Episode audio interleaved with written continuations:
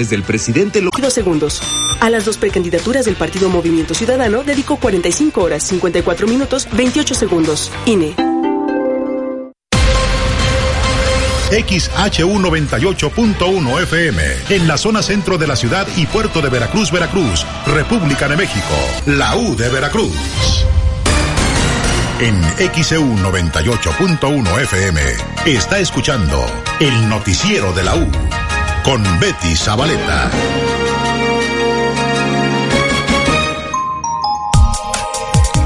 Las 7:32 en XEU, lunes 19 de febrero de 2024. Hasta el momento, de esto le hemos informado. Esta mañana le dimos a conocer los trabajos de conservación del puente de Boca del Río. Reiniciarán hoy, lunes 19 de febrero, de lunes a miércoles de cada semana, en horario de 11 de la noche a 5 de la mañana, dejando abiertos a la circulación ambos carriles durante el día. Esto informó la Secretaría de Infraestructura, Comunicaciones y Transportes del Estado de Veracruz.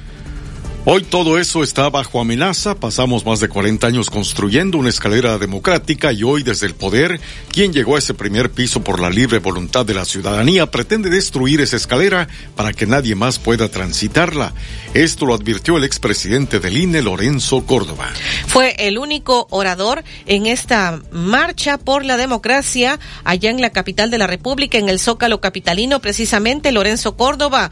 Una polarización que divide al país entre buenos y malos es falsa, artificial y profundamente autoritaria, dijo el expresidente del INE, Lorenzo Córdoba, en su mensaje durante esta marcha por la democracia, lo que llaman la marea rosa, que ayer estuvo precisamente en el Zócalo de la Ciudad de México, en, dicen los organizadores, en más de 90 ciudades de la República Mexicana. Hay quien dice que las instituciones sí se tocan. Claro que sí pero solo si es para mejorarlas. Si lo que se quiere es desmantelarlas, destrozarlas o capturarlas, claro que no se tocan. Esto advirtió el expresidente del INE, Lorenzo Córdoba, en su mensaje durante la marcha por nuestra democracia. Y pues precisamente ante miles de personas reunidas en el Zócalo de la Ciudad de México, en esta marcha por la democracia, el expresidente nacional del INE, Lorenzo Córdoba, haciendo un recuento de la historia de la democracia en el país, advirtió que el poder autoritario no desmantelará las instituciones que luchan por preservar la democracia en el país, porque la democracia nació de las luchas de la ciudadanía. El presidente de México, Andrés Manuel López Obrador, se lanzó contra los asistentes a la marcha por la democracia, en especial a los intelectuales que participaron en la movilización, a quienes llamó alcahuetes por callar ante los fraudes en su contra en las elecciones de 2006 y 2012. Además, también, eh, pues le informamos que aquí en el puerto de Veracruz, prese al frío y evento de norte, ayer, pues cientos de personas marcharon de forma pacífica por la democracia en la zona de Veracruz, Boca del Río, la mayoría vestidos con playeras blancas y de color rosa. Además de pancartas, eh, pues marcharon desde la asta bandera del Boulevard Ávila Camacho hasta el monumento de los niños héroes. Medios de comunicación del mundo destacaron la marcha que convocó la sociedad civil en México en defensa de la democracia, la cual se realizó en más de 120 ciudades del país y algunas del extranjero, tanto en América como en Europa. Según el gobierno eh, capitalino, dice que los eh, participantes en la marcha allá en el Zócalo fueron 90 mil personas. Los organizadores del evento hablan de 700 mil personas en todas las ciudades donde hubo esta marcha. 736 en XEU, lunes 19 de febrero de 2024.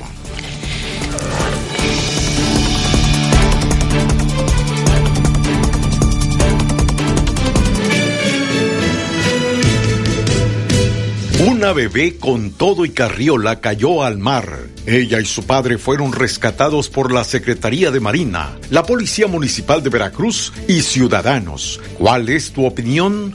Comunícate 229-2010-100, 229-2010-101 o por el portal xeu.mx, por Facebook XEU Noticias, Veracruz.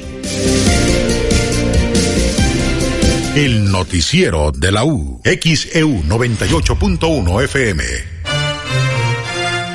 En el Ayuntamiento de Veracruz, además de la limpieza de canales y el desasolve del drenaje pluvial, realizamos obras para evitar inundaciones. En esta administración ya reconstruimos tres colectores, el de la Avenida Washington, el de la Colonia Los Laureles y uno más en Matacocuite. Este año estamos construyendo cuatro colectores más, en La Fragua, el Alcocer en la Colonia Positos y Rivera, el Valencia en la Colonia Zaragoza y uno más en nuestro Zócalo. Trabajamos incansablemente por una ciudad sin inundaciones. Pa' ti, pa' todos. Ayuntamiento de Veracruz. Cuida tu salud a precios muy bajos. En tu Superfarmacias Guadalajara paga menos. Big Act 7 con 10 tabletas 20.50. Tu Sigen jarabe infantil y adulto 150 mililitros 62 pesos. Puedes pagar con tu tarjeta Bienestar. Farmacias Guadalajara, siempre ahorrando. Siempre contigo. El 2024 llévatelo relajado con tu pago anual anticipado. Paga por adelantado tu servicio de agua y aprovecha los descuentos y beneficios que Grupo Más te brinda. Solo acuda a cualquiera de nuestras sucursales comerciales, oficinas móviles o contáctanos por llamada WhatsApp al 2294 54 65 50 en nuestras redes sociales oficiales y en el sitio grupomasagua.com. Tienes hasta el 30 de marzo. Este año nuevo con tu pago anticipado, juntos hacemos más.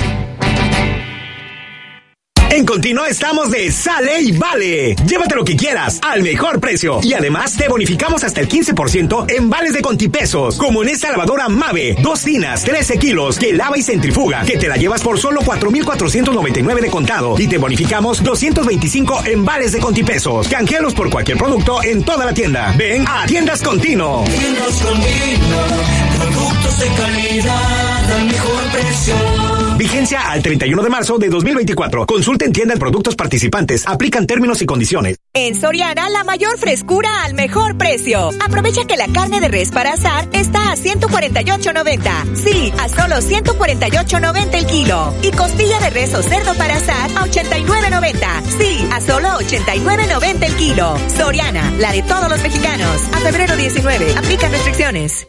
¿Aún no tienes quien te entregue Yakult hasta la puerta de tu casa? No te preocupes, ahora puedes pedir Yakult en línea. Pon en tu navegador pedido Yakult y arma tu paquete sin costo de envío. El Lactobacillus casei shirota te puede ayudar a mejorar el movimiento de tus intestinos y fortalecer tu sistema inmunológico. Yakult, contigo a donde quiera que vayas. Come sano.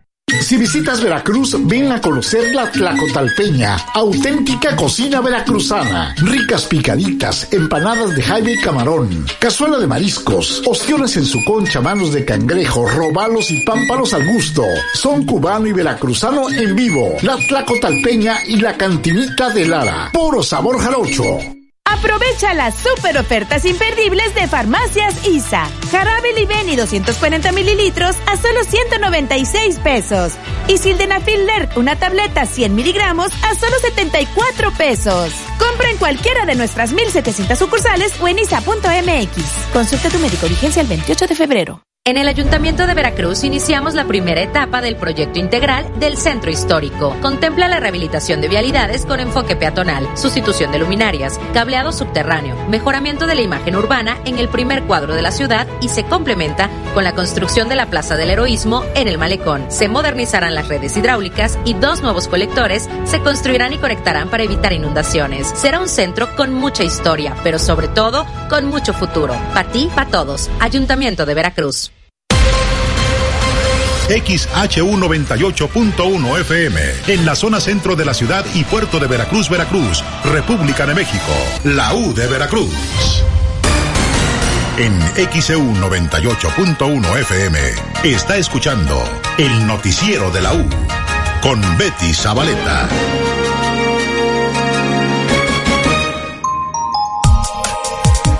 Las 7:41 minutos en XAU, lunes 19 de febrero de 2024. Tenemos llamados. René Hernández en Colonia Playa Linda, aquí en el puerto de Veracruz. Dice valiosos, oportunos, los héroes anónimos que actuaron en el momento justo, tanto ciudadanos como los militares. Gran reconocimiento por su acción en el caso de la bebé, es lo que nos dice. Jesús Marmolejo de Chivería. Creo que el caso de la bebé, pues nos avisa que la orilla del malecón debe tener barandal de protección y poner equipos de rescate como salvavidas y lo que se necesita para salvamento. Es lo que nos dice. Acá Mari, ella está jubilada y dice que envía un cordial saludo, una merecida felicitación para los integrantes del Ejército Nacional por ser hoy el Día del Ejército. Acá también, pues más eh, mensajes de parte de la audiencia que pues nos está escuchando esta mañana y nos dicen acá Liliana Lara, no sé exactamente cómo sucedió lo de la pequeña. Es evidente, dice el descuido de los padres. No se debe nunca perder de vista a los menores. Ellos no saben de los peligros.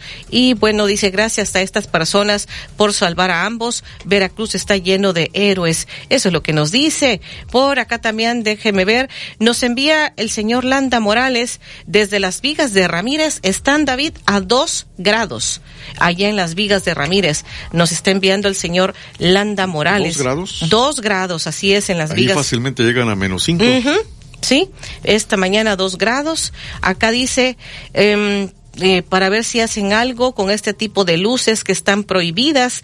Nos dice José Carlos que es taxista, nos envía un video y dice eh, la señora Antonieta, un hijo lo más eh, preciado para un padre y pues como está la situación, no los debemos perder de vista. Eh, cómo es que soltaron la carriola y más si ya había empezado el norte, es lo que nos, nos comenta. Y dice este otro mensaje, eh, sería bueno que pusieran un semáforo peatonal frente al seguro de Díaz Mirón, así se evitaría el enorme tráfico vehicular que se hace y más en las horas pico, nos dice Miguel Ángel Hernández. Eh, por acá también, Amado, desde Alvarado, con respecto a la bebé en el malecón, debemos tener mucho cuidado, precisamente no descuidar en ningún momento a los niños. Y dice que se debería poner una barrera protectora atrás de las letras de Veracruz, porque pues al tomarse fotos eh, luego están distraídos. Esto es lo que nos dice. Algunos de los mensajes que nos hacen llegar. Omar Jiménez dice el contraste de ayer y el amanecer de hoy en el puerto de Veracruz. Saludos y buen día. Y estaremos compartiendo estas hermosas fotografías del amanecer aquí en el puerto de Veracruz en nuestra cuenta de, de Twitter, arroba XCU Radio. Acá también el ingeniero Alberto Barradas sobre el tema de la niña que cayó al agua. Afortunadamente no ocurrió una desgracia. Les solicito a las autoridades pongan un barandal a lo largo del malecón. Eh, ¿Alguna ocasión tienes referencia, David? Yo no recuerdo Yo tampoco. que haya habido algún barandal ahí. Creo que toda la vida, creo que toda la vida, igual y me equivoco, así ha estado el malecón sin barandal. Pues yo no recuerdo ningún momento en que hayan puesto barandal. No, ¿verdad? No, nunca. Bueno, pues ahí están las peticiones que hacen de la audiencia. La temperatura en Rincón de Palma Real a las 6.40 de la mañana. Eh, Rincón de Palma Real, ¿por dónde será? Eh, la temperatura que estaba marcando 13 grados Celsius. Rincón de Palma Real, no tengo referencia. Discúlpeme usted, ¿por dónde estará? Ojalá nos pueda Ahorita decir. lo buscamos, Ahorita es, lo busca eh, acá nuestro allá por experto David. Sotelo. Ah, ya por No. tejería. No, experto no tanto. Pedro Sánchez dice saludos desde Gutiérrez Zamora. Hoy amanecimos con nueve grados. El sábado llovió mucho todo el día y noche y hace mucho frío. Las 7:45 en XEU, lunes 19 de febrero. ¿Qué vamos? Ah, con el financiero. Tenemos el reporte financiero.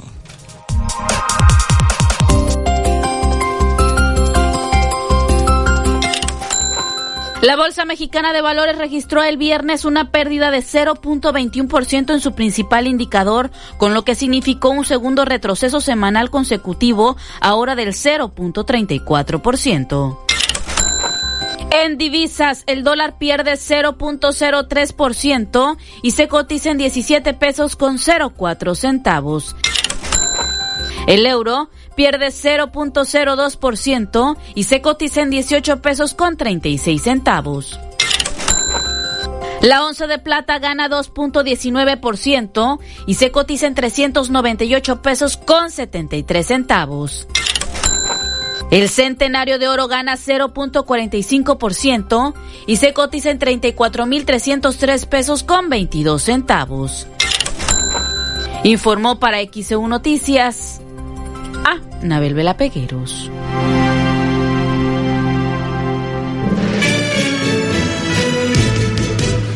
Las 7:46 en XEU, lunes 19 de febrero. Una bebé con todo y carriola cayó al mar. Ella y su padre fueron rescatados por la Secretaría de Marina, la Policía Municipal de Veracruz y ciudadanos. ¿Cuál es tu opinión? Comunícate 229-2010-100, 229-2010-101 o por el portal xeu.mx, por Facebook XEU Noticias, Veracruz.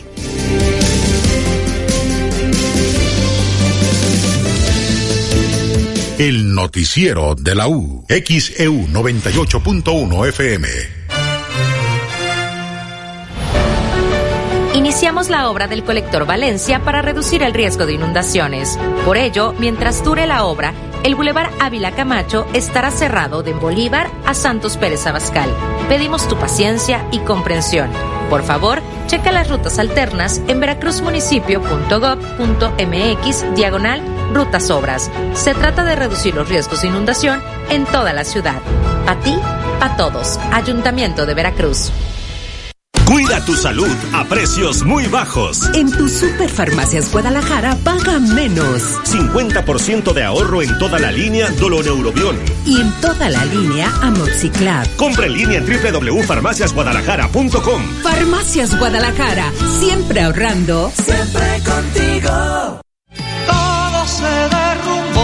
¿Tu pareja te dejó plantado? ¡No te preocupes! Gas Express Nieto está contigo. Brindamos el mejor servicio y atención. Recarga tu tanque de gas estacionario, doméstico, industrial o comercial al 2299 81 11 11. Recuerda, en el mes del amor, Gas Express Nieto no te abandona. Gas Express Nieto, un servicio a todo gas. Recargar tiempo aire con Soriana es facilísimo. Al llegar a nuestras cajas, dicta tu número, elige tu recarga, paga y listo. Así de rápido y sencillo, sin generar códigos QR o pasos extra. Además, participas en nuestro concurso con Soriana Gana hasta el 100 para ganar una recarga gratis. Soriana, la de todos los mexicanos. A febrero 22, aplica restricciones. Atención Boca del Río, los descuentos del pago predial se mantendrán durante todo el mes de febrero. 50% de descuento para jubilados, pensionados y personas de la tercera edad, así como un 20% para la ciudadanía en general. Recuerda que puedes hacer tu pago a través de www.bocadelrío.gov.mx o directamente en los módulos ubicados en Palacio Municipal, Plaza Sol, Bomberos Conurbados, oficinas de Cap Ruiz Cortines, Las Vegas 2 y Aula Digital Rembe. Con tu pago predial, Boca sigue mejorando. Aplica restricciones. It's me, Blippi. Blippi regresa al escenario con su nuevo show en vivo, el maravilloso Tour Mundial, ahora en Veracruz. Canta, baila, explora y aprende junto a una invitada especial, Mika. Domingo 21 de abril, World Trade Center, 1.30 y 4 de la tarde. Boletos en e-ticket y taquillas del World Trade Center. Blippi, el show en vivo. Aprovecha las super ofertas imperdibles de Farmacias ISA. Toallitas húmedas Bebe Tips 100 piezas a solo 60 pesos. Y toallitas húmedas Cubi Baby 96 piezas a 30 pesos. Compra en cualquiera de nuestras 1700 sucursales o en isa.mx. Vigencia el 28 de febrero. En el Ayuntamiento de Veracruz estamos por iniciar la reconstrucción de las siguientes vialidades. Calle Madre Selva y Calle Orquídeas en dos caminos. Avenida Azteca en Tejería. Avenida 7 en la Valente Díaz y el Circuito Teresa de Jesús en la colonia Dos Ríos. Pedimos a los conductores que tomen previsiones al circular por estas importantes vialidades. Seguimos trabajando incansablemente para mejorar las calles de nuestra ciudad. Pa' ti, pa' todos. Ayuntamiento de Veracruz. XEU 98.1 FM. En XEU 98.1 FM está escuchando el noticiero de la U con Betty Zabaleta.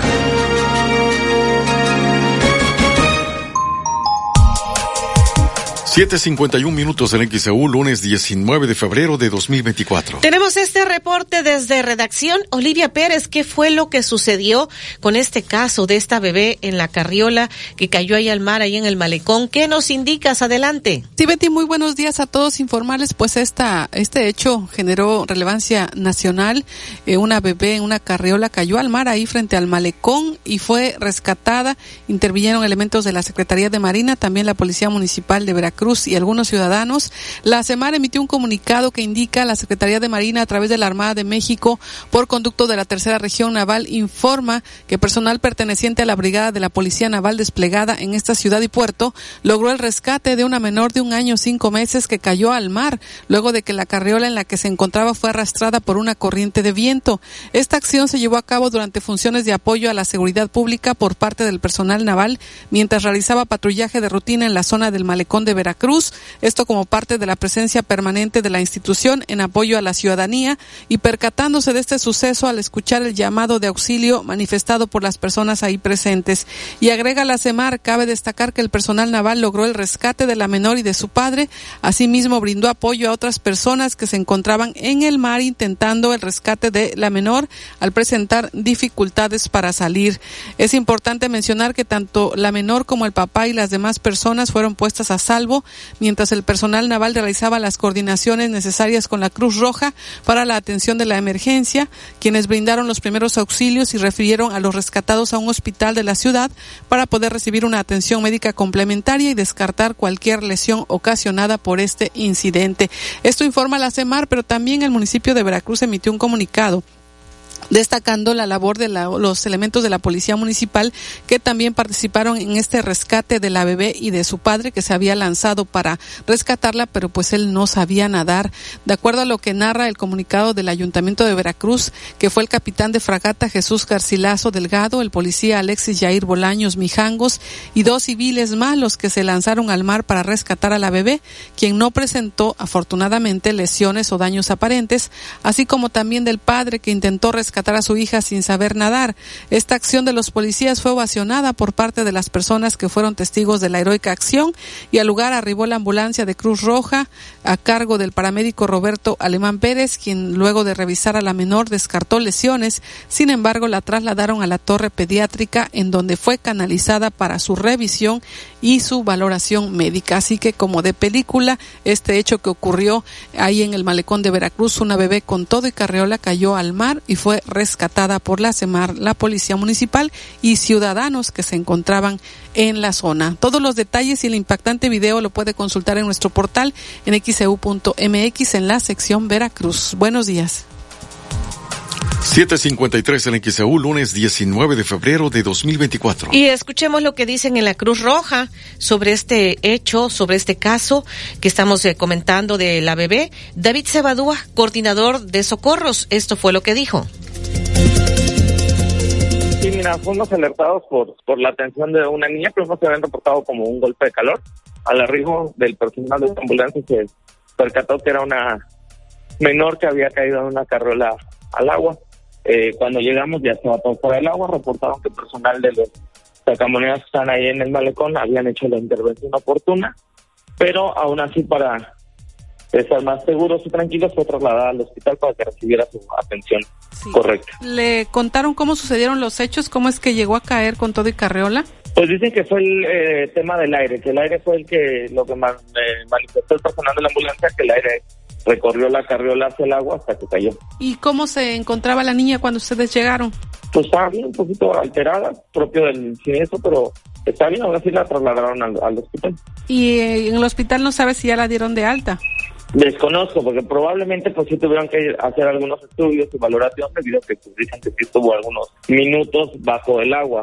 Eh, no me atrevo a acertar, a decirte cuántos son porque fue lo que nos refirieron ahí las personas en el lugar, dicen que aproximadamente cuatro o cinco minutos, lo cual no tengo yo el dato exacto, cuando mi personal llegó ya lo tenían fuera del agua, pero es lo que lo que se presume, ¿no? ¿También intervino la Secretaría de Marina? Eh, sí, pues es el tema del personal que está ahí periférico al área, pero a a mi personal le reportó que fue los sacamonedas los que actuaron de manera oportuna, pues debido a la, a la distancia, ¿no? Que están ahí mismo. Claro. Ahora, eh, ¿esta menor es originaria de Veracruz o era de una familia de turistas? Mm, mira, si gustas toda esa información te la tengo un ratito más, porque ¿Sí? fuera de mi, de mi oficina. 756 en XEU, lunes 19 de febrero de 2024. Pues esto es lo que se dio a conocer de parte de David Cebadúa, coordinador de socorros de la Cruz Roja. Acá nos dicen, David, eh, que hace 40 años hubo barandal en el malecón. Pues yo llegué hace 38 años a vivir aquí al puerto. No sé cuántos años tengas tú de vivir. Dos más. Dos más. no recuerdo, sinceramente, en todos esos años que haya habido barandal. Sí recuerdo bancas. De hecho, consultando fotografías del Veracruz antiguo, David, que tienes ahí acceso. Sí, aquí estaba viendo unas fotografías, pero no existe barandal. No, ¿verdad? Había unas banquitas. Banquitas, sí. banquitas de, de eso sí me acuerdo. Y algunos platican de que había este audio en esas banquitas, pero hasta ahí Exactamente, hasta ahí nada más.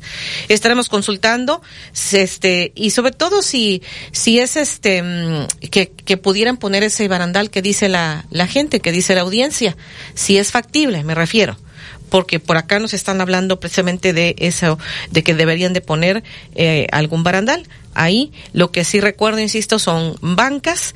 Y por acá nos dice Gilberto Gómez, no hay que dejar a los niños solos. La gente que critica el descuido de la mamá, recuerden que somos seres humanos, cometemos errores, nadie es perfecto. Eso es lo que nos dice. Y bueno, por acá déjame ver pues más mensajes que nos hacen llegar. Les agradecería reporte fuga de aguas negras en la calle Allende entre Naranjos y Josefa en la colonia Río Jamapa de Boca del Río.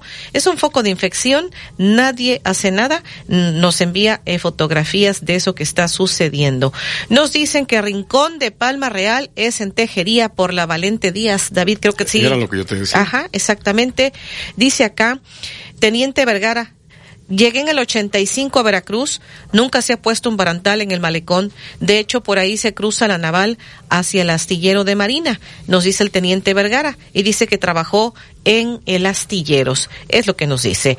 Saludos, sí. Está colindando con Palma Real. Ajá. El Rincón de Palma Real y colinda también con Lomas de Río Medio 4. Sí, acá también nos están compartiendo. Gracias, David. Nos están compartiendo de parte de la audiencia. Y vamos en la unidad móvil. Alfredo Arellano. Saludos de nueva cuenta, Betty, al igual que la audiencia. Bueno, pues eh, hay tránsito vial bastante pesado sobre la carretera Veracruz-Jalapa, prácticamente desde la zona de las bajadas hacia Cabeza Olmeca. Hay un accidente, un choque leve, eh, son daños mínimos, los daños materiales los que se han registrado en este accidente entre un camión urbano y una camioneta particular.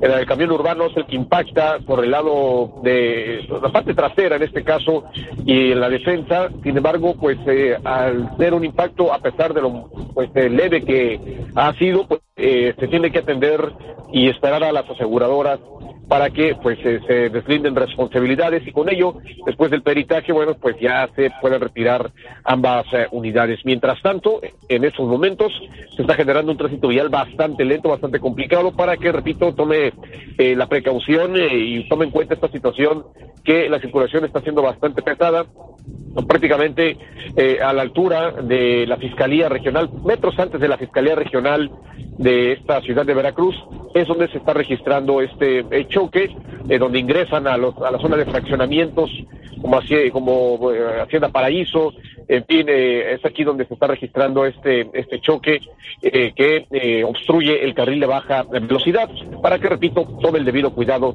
y pues considere que se va a llevar más tiempo al circular sobre esta carretera Veracruz-Jalapa, ya prácticamente desde las bajadas eh, el tráfico vial está siendo bastante eh, complicado. Y también eh, reporta Betty que al parecer han venido reportando un accidente en la, zona de Tejería, un accidente con otro también transporte urbano. Ya estaremos verificando esta situación, si se está registrando y cómo afecta precisamente a la circulación. Es el reporte Betty al momento.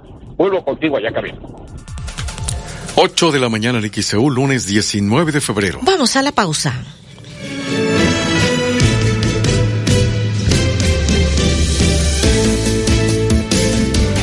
Una bebé con todo y carriola cayó al mar. Ella y su padre fueron rescatados por la Secretaría de Marina, la Policía Municipal de Veracruz y ciudadanos. ¿Cuál es tu opinión? Comunícate 229-2010-100, 229-2010-101 o por el portal xeu.mx,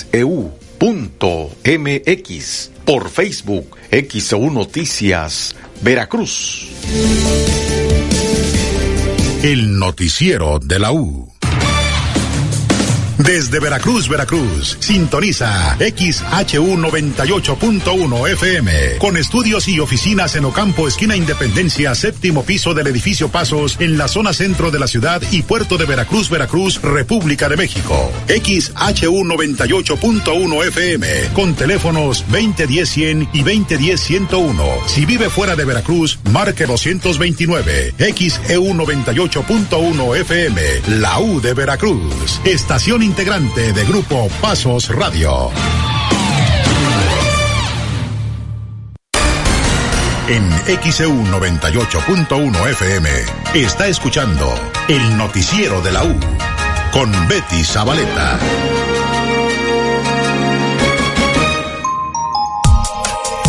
Ocho de la mañana con dos minutos en XEU, lunes 19 de febrero de 2024. ¿Tenemos llamados, David?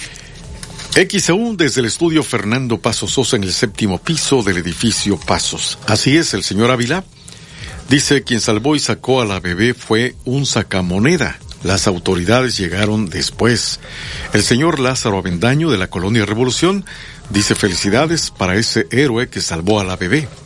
8 con 2 en. Mira, David, aquí están rescatando una fotografía del señor Omar Jiménez. En los años 40 solo había un tramo de barandal en la zona de atracadero de las lanchas del paseo y por la zona de escalones. En otra ocasión, las bancas servían como barandal en los años 70. También hubo unos tramos de, de, barandal, de balastros, pero actualmente él comenta la irresponsabilidad de los padres que dejan a los niños corriendo sin supervisión. Saludos. Mira, aquí nos están viendo estas fotografías. Sí, pero el barandalito ese, hasta nosotros lo vimos, es uh -huh. nada más en la, en la, bajadita. Así es. Y, las escaleras. Y las bancas, como dice, que servían como pues una especie de contención, por así decirlo. Las bancas que nos están haciendo referencia eh, en estas fotografías que nos está compartiendo el señor Omar Jiménez. Y bueno, por acá dice, eh, cuento con 46 años, en el malecón hubo tramos de barandal, no era todo completo, eran pequeños tramos de barandal donde había eh, vaquitas, también existieron en determinado momento, es lo que nos dice. Será, será banquitas. Banquitas, yo creo, no, no sí, es que me pone vaquitas, Dios mío. Yo nunca vi una vaquita por no, ahí comiendo. Ni vaquita marina menos, obviamente. Dice, acá sí, sí había muro, mi papá trabajó en los remolcadores y en el antiguo muelle, pero los quitaron, el muro, mi hermano dice fue de remolcadores aquí en el puerto, bueno, no me ponen quién envía este mensaje. Y por acá también dice, quiero comentarles que el 13 de febrero me asaltaron en el fraccionamiento Reforma en la calle Isabela Católica y 2 de abril, me amenazaron con una navaja, me quitaron mi celular, eh, mi bolso y mi dinero, fue un chico en una moto, acá nos dice, eh, pues ojalá nos pueda poner su nombre, señora Luz, nombre completo, eh, y no sé si ya presentó denuncia, pero bueno, lo que ella pide es que haya patrullajes eh, o dice eh, que estén componiendo esa calle y las patrullas no pueden pasar. Por favor que manden las motos, las motopatrullas, creo que es lo que pide. Ojalá nos pueda especificar. Muchísimas gracias por su reporte. 84 en XEU, lunes 19 de febrero de 2024. Bueno, pues vamos a comentarle. Las obras en el Zócalo de Veracruz llevan un 30% de avance. Así es, sí, continuamos. La verdad que vamos muy bien, vamos muy bien, sobre todo en los tiempos. Nosotros estamos estimando que para marzo ya empezamos también con lo pluvial, ahorita empezamos con lo sanitario. En marzo empezamos ya con lo pluvial y de ahí, después de lo pluvial, que nos tardaríamos como alrededor de mes y medio, vendrían todos los acabados. Entonces, yo creo que para junio sí vamos a estar ya nosotros listos para carnaval, vamos a estar estrenando Zócalo. Va en tiempo y forma la obra, ¿no? Va en tiempo y forma y también, bueno, es muy importante que vaya en tiempo y forma ordenadamente porque tenemos ahí los portales y nosotros seguimos diciéndole a la gente que, que vaya a los portales, no se siente que está la obra, como la tenemos envallada, la verdad es que no se siente, eh, está muy ordenado, nosotros seguimos teniendo espectáculos los fines de semana y se puede estar muy bien, muy cómodamente ahí en el Zócalo. Se lleva entonces ahorita? Lo que pasa es que apenas estamos en lo sanitario, todavía falta lo pluvial y de ahí sigue los acabados. Podríamos decir que vamos en un 30%. Acabamos de empezar hace tres semanas, como mencionaba, vamos en muy buen tiempo y vamos eh, trabajando responsablemente y algo muy importante, ordenadamente. 8 con 6 en XEU, lunes 19 de febrero de 2024. Esto dijo la alcaldesa de Veracruz, Patricia Loveira. Y hasta de Puebla llegan a surtirse de pescado y mariscos de Veracruz. Todo, todo tipo de pescado y marisco, de mojarra, jaiba, camarón, filete, ceviche, salmón, robalo, todo lo que conlleva en pescados y mariscos, eh, este, hueva lisa, hueva de nácar, eh, eh, langosta, cola de langosta, surimi, de todo tipo de marisco. ¿Qué horario es el que tienen aquí? De aquí abrimos de las 4 de la mañana hasta las 2 de la tarde. ¿Y a poco desde esa hora ya la gente busca pescado o marisco? Sí, lo que pasa es que viene mucha gente, eh, este es un mercado muy este, eh, competitivo a nivel nacional también, porque vienen gente de Córdoba, de, Puebla, de Orizaba, de, de Cardel, de Jalapa, se vienen a surtir aquí. Entonces por eso es que abrimos tan temprano. Pues algo que desea agregar para XEU Noticias. Pues que los esperamos, estamos aquí esperándolos y de verdad esperaremos que no incrementen más los precios para, porque también la canasta básica no se vea tan afectada, pero eh, que tengan la seguridad de que aquí pues en todo en el mercado tenemos pescado fresco del día. 8-7 de XEU, lunes 19 de febrero. Hay parte de lo que señalaron eh, Rubén Arroyo en Plaza del Mar, eh, ahí, bueno, lo que estaba comentando. ¿Y se acuerda usted de este caso? No sé si ya vamos a ir a pausa, ¿sí o no? Sí, pues bueno, esto se lo comentaré más adelante. La niña que fue encontrada en esta iglesia de Juquila, la parroquia de Juquila, pues ya se encuentra en una casa hogar. Le comentaremos al respecto. Y más adelante, es bueno que los obispos busquen la paz en Guerrero, pero son las autoridades las que deben impulsar la impartición de justicia, dice la Iglesia Católica. Le comentaremos al respecto. También le tendremos eh, pues toda la información deportiva. Seguirás metiendo goles en el cielo. Hasta pronto, Puma Chávez. Así lo despidió su familia y la afición. Precisamente le dieron el último adiós.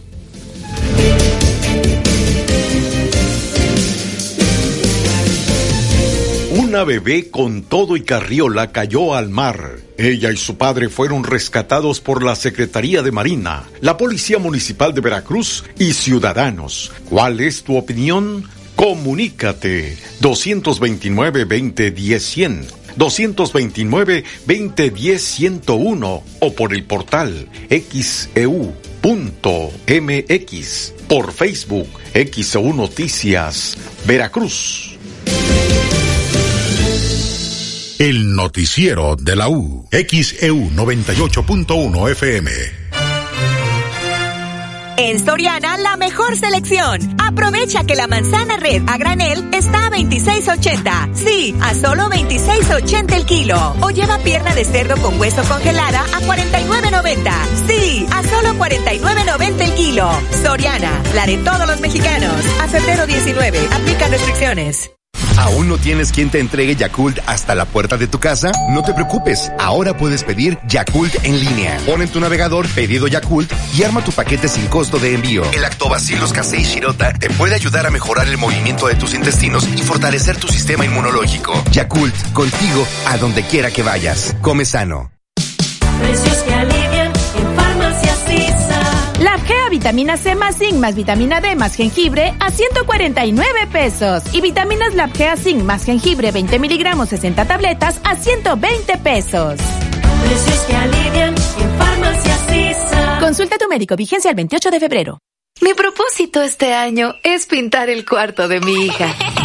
Con Comex este año sí pinto.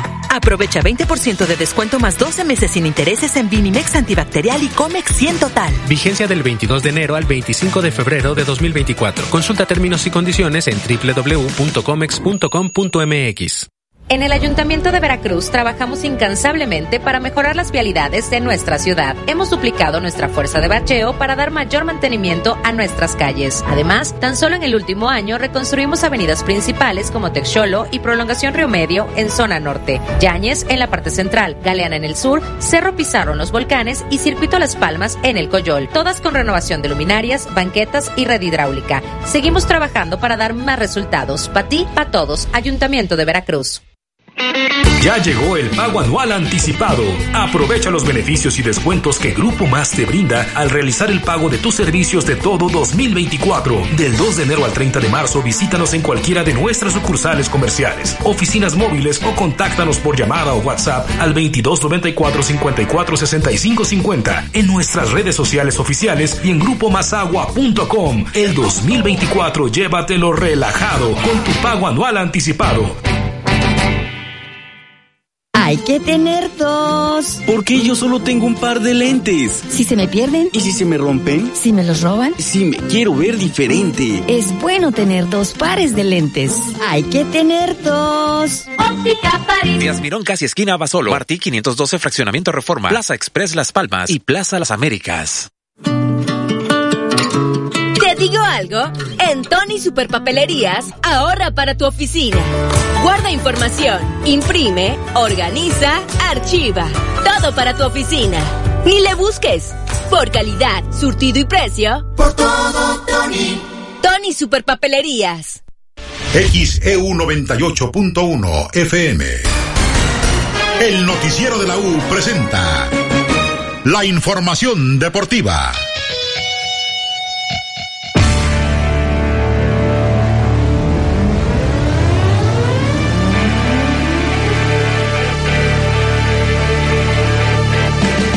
Hola. ¿Qué tal? Muy buenos días. Los saluda Diego San Román con la información deportiva. Arrancamos con el fútbol mexicano porque después de siete jornadas, Cruz Azul amanece como líder del certamen con 16 puntos después de conseguir una victoria de 1-0 frente a Tigres el pasado sábado. Además de que anoche en eh, la Sultana del Norte, los Rayados de Monterrey dividieron puntos ante los Diablos Rojos del Toluca y así los Rayados están en el tercer sitio con 15 puntos, uno debajo de la máquina, en un partido que terminó incluso con polémica. Le anularon dos goles a Rayados en los últimos minutos y bueno, eso eh, obligó a que el partido terminara en empate y Rayados solamente pudo sumar un punto y así la máquina hoy es líder del certamen. En el segundo sitio le siguen los Pumas que tienen 15 puntos con mejor diferencia que el equipo de Rayados. Martín Anselmi, el estratega de Cruz Azul, habló sobre este momento que vive el equipo.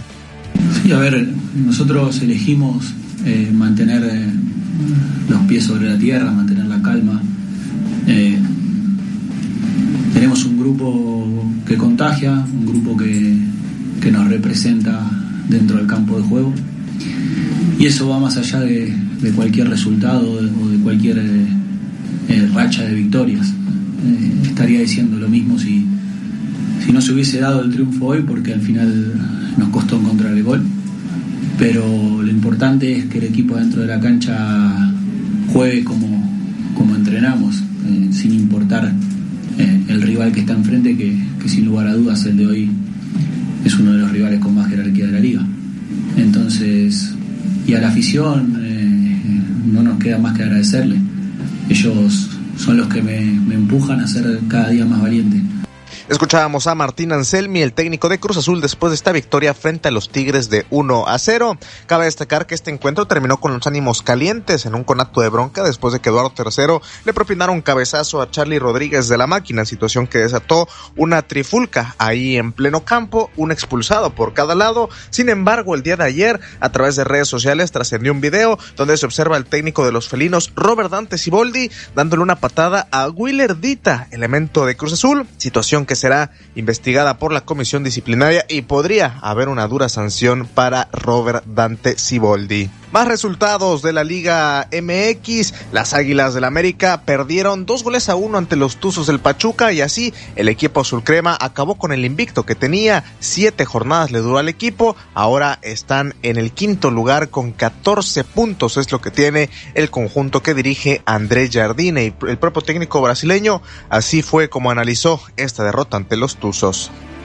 Pero es, para mí es la fase, la fase estamos cometiendo errores increíbles por veces en lances que até no son tan difíciles que normalmente eh, los jugadores de este nivel que tenemos no fallan, pero es así, daqui a poco creo que, que vamos a poder entrenar, estoy ansioso por una semana larga de trenos para poder practicar un poco más los, los, los acabamientos, centros, remates, que solo trabajando para, para mejorar un poco la contundencia. Eh, queremos mucho que, que Jonathan se quede aquí porque es un jugador importante para nuestro plantel, tiene, eh, tiene muchos momentos que es muy decisivo en partidos importantes, eh, tiene hecho goles importantes. Pero bien, vamos a ver cómo se desarrolla esto. Está en un momento inicial, creo, las conversaciones. Eh, la América, por su parte, va a hacer todo el esfuerzo para, para eh, mantener Jonah. Andrés Jardine de las Águilas del América hablando de esta derrota ante los Tuzos del Pachuca en la jornada 7. Las Chivas Rayadas del Guadalajara empataron a dos goles ante Mazatlán, mientras que el conjunto de León se impuso 1 a 0 al Atlas a pesar de que contaron con un hombre menos desde el minuto 9 por una dura entrada del futbolista Luis Cervantes sobre Raimundo Fulgencio. Así de todas maneras la Fiera ganó 1 a 0 a los rojinegros. Los Pumas siguen en plan grande, golearon a Santos Laguna 3 goles a 0 con goles de Memo Martínez, José Caicedo y Leo Suárez. Así fue como el equipo de Gustavo Lema consigue esta victoria. No solamente eso, sino que también amargó el debut de Nacho Ambriz como estratega de Santos Laguna. Vaya forma de debutar con Nacho con esta goleada en contra por parte de los Pumas. El estratega Gustavo Lema pide a la afición no volverse locos con el buen momento e ir partido tras partido. Es lo que, lo que intentamos, lo que buscamos. Eh, hoy se vuelve a dar y, buenísimo para nosotros, pero es una búsqueda constante. Esto eh, tiene que seguir entrenamiento a entrenamiento, partido a partido, y cuanto más veces lo podamos hacer, eh, se hará carne y, ya podremos decir más adelante si, si adquirimos ese estilo y demás. Eh, hoy hay que ir con los pies este, sobre la tierra, tranquilos, y, y seguir eh, creciendo como equipo. Parte de lo que decía Gustavo Lema, el técnico de los Pumas, después de esta victoria frente a Santos Laguna en actividad de la Liga MX. De la fecha 7 queda pendiente un juego que es el de los Bravos de Juárez ante el conjunto de Puebla que fue pospuesto por el lamentable fallecimiento del futbolista Diego Puma Chávez quien el día de ayer eh, fue sepultado en el Panteón Municipal aquí en el puerto de Veracruz por su familia, amigos y aficionados que se dieron cita en el Panteón Municipal previamente el cuerpo del Puma Chávez había estado presente en el Parque eh, Los Pinitos, como se le conoce en la colonia Ejido Primero de Mayo Norte, en Boca del Río, donde también aficionados, familiares y amigos le dieron el último adiós al Puma Chávez antes de partir al Panteón Municipal. En paz descanse Diego el Puma Chávez, fallecido el pasado 14 de febrero en Ciudad Juárez. Cambiando de tema en el fútbol europeo, en Inglaterra la Premier League vivió su jornada número 25, la cual el Liverpool sigue siendo líder con 57 puntos, le sigue en el segundo sitio el Arsenal con 55, en el tercero el Manchester City con 53, en el cuarto sitio el Aston Villa con 49 puntos, son los que están en los primeros lugares del fútbol en Inglaterra. En la Serie A de Italia, el Inter de Milán es líder con 63 unidades, en el segundo sitio la Juve con 54, en el tercero el Milan con 52 y en el cuarto sitio el Atalanta que tiene 45 unidades. En la Bundesliga el Bayern Múnich volvió a tropezar después de caer tres goles a dos ante el Bochum el día de ayer. Con este resultado el Bayern Múnich está en el segundo sitio con 50 puntos, el Bayern Leverkusen es líder con 58 puntos, ya son 8 unidades las que le saca el equipo de Xavi Alonso al Bayern Múnich y se perfilan para poder obtener ese campeonato de la Bundesliga también de paso acabar con la hegemonía que tiene el cuadro bávaro en el fútbol alemán. En España, el Real Madrid es líder después de empatar 1 a 1 frente al Rayo Vallecano. Sin embargo, la distancia que tenía en la clasificación hoy le permite a los merengues eh, amanecer como líderes con 62 puntos, seguido del Girona que cuenta con 56 y en el tercer sitio el Barcelona con 54, que a pesar de que venció al Celta de Vigo este fin de semana, sigue estando todavía a una distancia considerable del Real Madrid. Carlo Ancelotti analizó el empate ante el Rayo Vallecano, que le cuesta dos puntos al Real Madrid. Yo creo que a la primera lo hemos empezado muy bien. Eh, al principio con mm, bien, bien con balón, hemos marcado, hemos marcado gol, se podía marcar un otro, por poco no, no los han anulado, un poste de Federico, creo que hasta el penalti todo ah, eh, todo lo hemos hecho muy bien. Después del penalti, el partido obviamente ha cambiado, ha sido un partido con mucho más duelo, con mucha más pelea, con mucho más interrupciones. Eh, entonces era, no era tan sencillo buscar las ideas en una situación así. eh, Eh, pero el partido lo hemos peleado, ha sido un empate que obviamente no nos deja contento, pero seguimos, eh, estamos muy bien posicionados. Carlo Ancelotti, el director técnico del Real Madrid, después del empate 1 a 1 frente al Rayo Vallecano en actividad de la Liga de España. Actividad de mexicanos en los Países Bajos. Santiago Jiménez volvió a tener actividad con el Feyenoord en el partido donde el conjunto eh, se quedó con la victoria por 1 a 0 frente al Walwich. En este partido Santiago Jiménez fue titular y salió de cambio en la segunda parte. Este fin de semana Raúl Jiménez no tuvo actividad con el Fulham, continúa lesionado. En España, Julián Araujo y la Unión Deportiva Las Palmas fueron goleados 5 a 0 a manos del Atlético de Madrid, mientras que la, el Mallorca que dirige el Vasco Aguirre cayó 2-1 ante la Real Sociedad con un gol de último minuto. El Granada empató a 1 ante la Almería, pero César Montes no tuvo actividad en este cotejo. Es parte de lo que sucede con los mexicanos en Europa. En otros deportes, la NBA vivió un fin de semana bastante emocionante con el All-Star Game, donde el equipo del Este se quedó con la victoria por marcador de 211 ante 180 frente al oeste. Por parte del este había algunas figuras como Adebayo, Damian Lillard, Giannis Antetokounmpo, también estaba Jason Tatum, eh, Donovan Mitchell, por ejemplo. En el oeste Nikola Jokic, eh, Kevin Durant, Luka Doncic, LeBron James, Stephen Curry, eh, Anthony Edwards, algunas de las leyendas que ayer eh, formaron parte de este All-Star Game, que son figuras en la NBA. Recuerde que toda esta más información la puede encontrar a detalle en nuestro portal xeudeportes.mx. Yo soy Diego San Román y le deseo que pase un excelente día.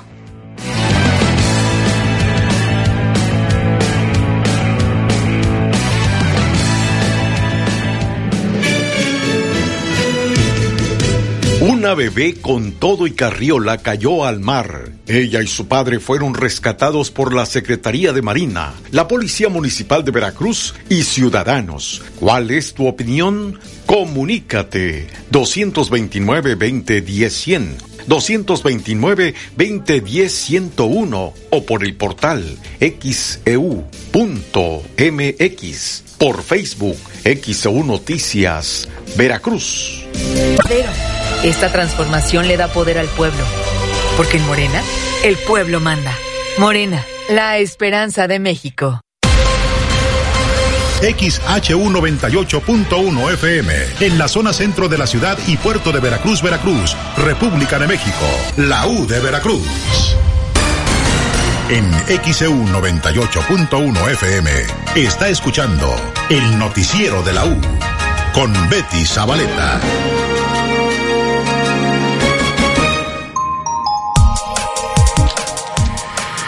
828 en XEU, lunes 19 de febrero de 2024. Bueno, tenemos mensajes de nuestra audiencia y dice por acá, en estos mensajes que nos hacen llegar, dice la norma oficial mexicana, Sergio Rojas, dice eh, la norma oficial mexicana para evitar la caída de personas al vacío sería en cumplimiento como acción correctiva. Eh, y dice que la persona que auxilió a la niña fueron los sacamonedas y el papá. Eso es lo que nos hace llegar. Por acá nos dicen que nunca hubo barandal, que únicamente había bancas largas que servían como protección en el malecón. El señor Pedro Gómez eh, dice acá este otro mensaje. Eh, Lucila Hernández, Unidad Habitacional del Magisterio Veracruzano Coyol, reporta luminarias que no funcionan en Lago Mandinga entre Laguna Tampamachoco y Laguna Alchichica en la Unidad Habitacional Magisterio Veracruzano. Dice este mensaje, dice, esta es una zona donde hacen maniobras para que atraquen embarcaciones. No puede ni debe haber barandal. La señora María es lo que nos dice en este mensaje. Eh, por acá también, déjenme ver, pues más llamados del público. Eh, por acá dice, eh, y bueno, pues en este mensaje que nos hacen llegar, la prioridad hoy en día es el celular y el cuidado de los hijos queda en segundo término, nos dice Oscar Mendoza de Palma Real en Tejería. 829 en XEU, lunes 19 de febrero de 2024. La niña que fue encontrada en la parroquia de Juquila desde el año pasado, fue en julio del 2023, la niña que le llamaron Milagros, se encuentra en buen estado de salud. Esto dijo la directora del DIF, Ileana León Huesca. Bueno, la niña Milagro se encuentra en perfecto estado de salud. Tenemos muy buenas noticias. Su condición física, emocional, hemos estado trabajando muchísimo en terapias con todo el personal multidisciplinario del DIF. Y bueno, incluso su tema de vista, que tenía un problema ahí donde probablemente podría tener alguna ceguera, una secuela por el tema del abandono, ha sido totalmente restablecido. A través de ustedes, los medios de comunicación, agradezco a toda la gente, a todos los ciudadanos que se han sumado para poder donar y para poder trabajar incluso de la mano con especialistas. Tuvimos la oportuna intervención dentro de los primeros días en que Milagro se encontraba bajo resguardo y protección del DIF municipal de Veracruz, que pudieron atenderla muchos médicos especialistas, lo cual habla de que hemos estado trabajando constantemente como lo hacemos con cada uno de los menores que ingresan a nuestras instalaciones. ¿Ya salió del hospital? Ella ya está en, en- en la Casa Hogar Vida Nueva y evidentemente está bajo el cuidado y protección del DIF. Bueno, hemos estado trabajando de la mano con la torre pediátrica para asistir puntualmente a sus citas y que se le dé un seguimiento adecuado. ¿Ha habido interés de algo de parejas en ella, en, adoptar, en adopción? Sí, bueno, el interés ha sido genuino. Se han acercado muchísimas familias a la, el área de Procuraduría de Atención a Niñas, Niños y Adolescentes, pero nosotros tenemos que ser muy claros. Los temas de adopción únicamente se dan a través del DIF estatal y nosotros lo que hacemos es guiar a las familias, orientarlas sobre las tres etapas que se viven dentro de los procesos de adopción. No recuerdo si se supo algo de la mamá. Bueno, hay una carpeta de investigación. Yo soy muy cuidadosa en los temas legales. Solamente podría limitarme a decirles que existe una carpeta de investigación que sigue su curso. Nosotros, por la parte del DIF, hemos estado atendiendo las solicitudes que la Fiscalía Especializada nos hace. ¿Cuántas familias han solicitado informes para intención de adoptar? Bueno, hemos tenido alrededor de seis familias y bueno, hemos estado dándole seguimiento, atención psicológica, trabajar la parte legal a la par de la parte emocional que es fundamental para un desarrollo de los menores. Bueno, Milagros tiene hoy seis meses, es una niña en completo estado de salud. Les decía que incluso su tema de vista fue corregido totalmente y eso habla de que hemos tenido una muy buena coordinación entre autoridades, como siempre, para trabajar por el interés superior del menor.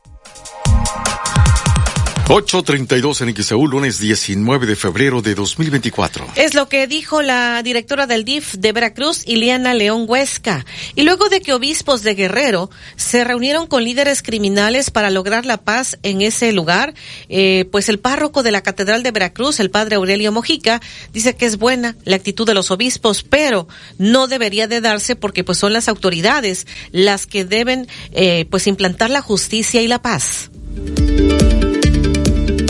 Podríamos pensar que es una situación así como de emergencia, un poco lamentable también, y que la Iglesia siempre ha buscado el diálogo, la paz, y lo que ellos han manifestado, algunos de ellos que hemos escuchado sus declaraciones, pues que están ahí en esa situación de conflicto y pues que de una u otra manera pues ellos están buscando que se respete la vida de los civiles, de la gente, que lleguen a un acuerdos entre pues ellos mismos con ciertos respetos, porque ellos mismos lo expresan que lo que van reclamando pues son ciertos territorios, ciertos espacios para ellos poder eh, trabajar, por decirlo así, y desgraciadamente pues es algo que no, no debería de darse, pero siempre agotar todos los medios para evitar la violencia, para salvar vidas, creo que es bueno, es una actitud buena de los obispos que deberían de ser las autoridades las que deberían de estar poniendo, implantando allí la justicia y el orden, pero bueno, desgraciadamente se ha tenido que llegar a esto y ojalá lo logren por el bien de la ciudadanía, por el bien de la, del Estado pues de Guerrero y así pues esto también sirva como signo, como señal, como mensaje pues para todo el país y para otros estados principalmente en los que también se ha ido marcando mucho la violencia. Sin embargo, no es la primera vez, ¿no, padre? Porque ya Samuel Ruiz en su momento también participó mucho en las pláticas de la Chiapas. Sí era una situación eh, distinta, digamos, de pobreza y que él pues manejó mucho la teología de la liberación y un poquito esa corriente donde el reconocimiento, el respeto de la dignidad, de los derechos de la persona y era una situación pues donde no se, se hablaba mucho de grupos delincuenciales, sino que era otra la situación de terratenientes tal vez y de la situación de Chiapas pues propiamente y donde él tuvo que mediar y asistió ahí concretamente en Chiapas. En otras situaciones también buscaron a don Samuel para que mediara y hablara cuando había otros conflictos en su momento y creo que pues como mediación está bien, pero pues siempre se debe de buscar sobre todo el, el que haya justicia, igualdad, en, en, todo y creo que se evitarían muchas cosas. Además de este estado de Guerrero, ¿hay algún otro sitio en el que también la iglesia esté mediando entre los delincuentes? Que sepamos ahorita aquí en el país, eh, no. hay sacerdotes que luego por allí, en algunos estados, como en Chiapas también, que ahorita está una situación eh, que se ha mencionado. Eh, en Guerrero es más bien donde está la situación y por allí en algunos días vamos a tener unos testimonios, el 8 de marzo posiblemente, de, de otros países y de aquí mismo, del estado de Guerrero, tal vez algún sacerdote, que nos va a platicar la situación que se está viviendo en otros países de persecución. Esto es un poquito en otra línea de persecución eh, religiosa. Nicaragua. Eh, no de otros lugares, pero va, va a darse ese momento y será aquí en la Iglesia Catedral. Ya en su momento se va a ir dando la información de este encuentro que va a ser un momento e incluso de oración por, por la paz y por aquellos lugares donde están siendo perseguidos los, los cristianos, pues. Eso no pone en riesgo a los sacerdotes mismos, digo, eh, así como son mediador y con toda la buena voluntad que tienen, pero en su momento estamos hablando en este caso de grupos delincuenciales que si bien no quedan conformes, no son de que no me gusta y pueden llegar a atentar y se da luego la muerte de, de sacerdotes. Eh, sí, es un riesgo que de cualquier manera o de cualquier modo los riesgos están, el peligro siempre está y lo que se busca siempre, como ellos mismos lo expresaron los obispos, de platicar de manera separada con los jefes de estos grupos. Y que de una u otra manera, bueno, pues buscaron acuerdos y que si se van a exponer, eh, uno de ellos expresa que ha estado amenazado eh, de los obispos y que pues él aún así pues tiene que si está dentro de sus posibilidades el salvar alguna de las vidas, porque en su momento se llegó a respetar a los eh, indígenas para que no los mataran, o incluso dentro de la misma ciudad, como ellos lo, lo dicen, que no hubiera asesinatos dentro de la ciudad 838 en lunes 19 de febrero de 2024. Es lo que dijo el párroco de la catedral, el padre Aurelio Mojica Limón, sobre lo que ha venido sucediendo en Guerrero. ¿Tenemos llamados, David? Sí, Betty Silvia Medina Barradas dice sobre la bebé rescatada, no tenía por qué haber sido. En ningún momento tenían que haberla expuesto a la orilla del mar y además descuidarla. Dice acá Betty, buenos días, soy el señor Armando García reportando que tránsito de Boca del Río tiene bloqueado en el día sin razón de ser el retorno enfrente del Tianguis, así como el acceso de Veracruz a Boca del Río por la avenida Veracruz. Víctor de la colonia Astilleros dice nunca ha habido barandal. Por favor, así déjenlo. No alteren el malecón por un par de personas que no cuidan a su hija. María Solís de las Brisas no justifiquen el descuido de los padres. Yo acompañé a mi hija de 25 años a tomarse fotos a la orilla del malecón y no le quité la vista de encima cuando estuvo parada a un lado de la banca. Ya que pues hay un desnivel en el piso, le dije aléjate de ahí, que no sé nadar si caes al agua. Acá, eh, Zacarías Flores, no recuerdo que se haya ido otro bebé al mar con todo y carriola. Eso quiere decir que el problema no es el malecón y el supuesto barandal, sino la falta de cuidado de los padres. Es el mensaje que nos hace llegar. Vamos a la pausa y regresamos.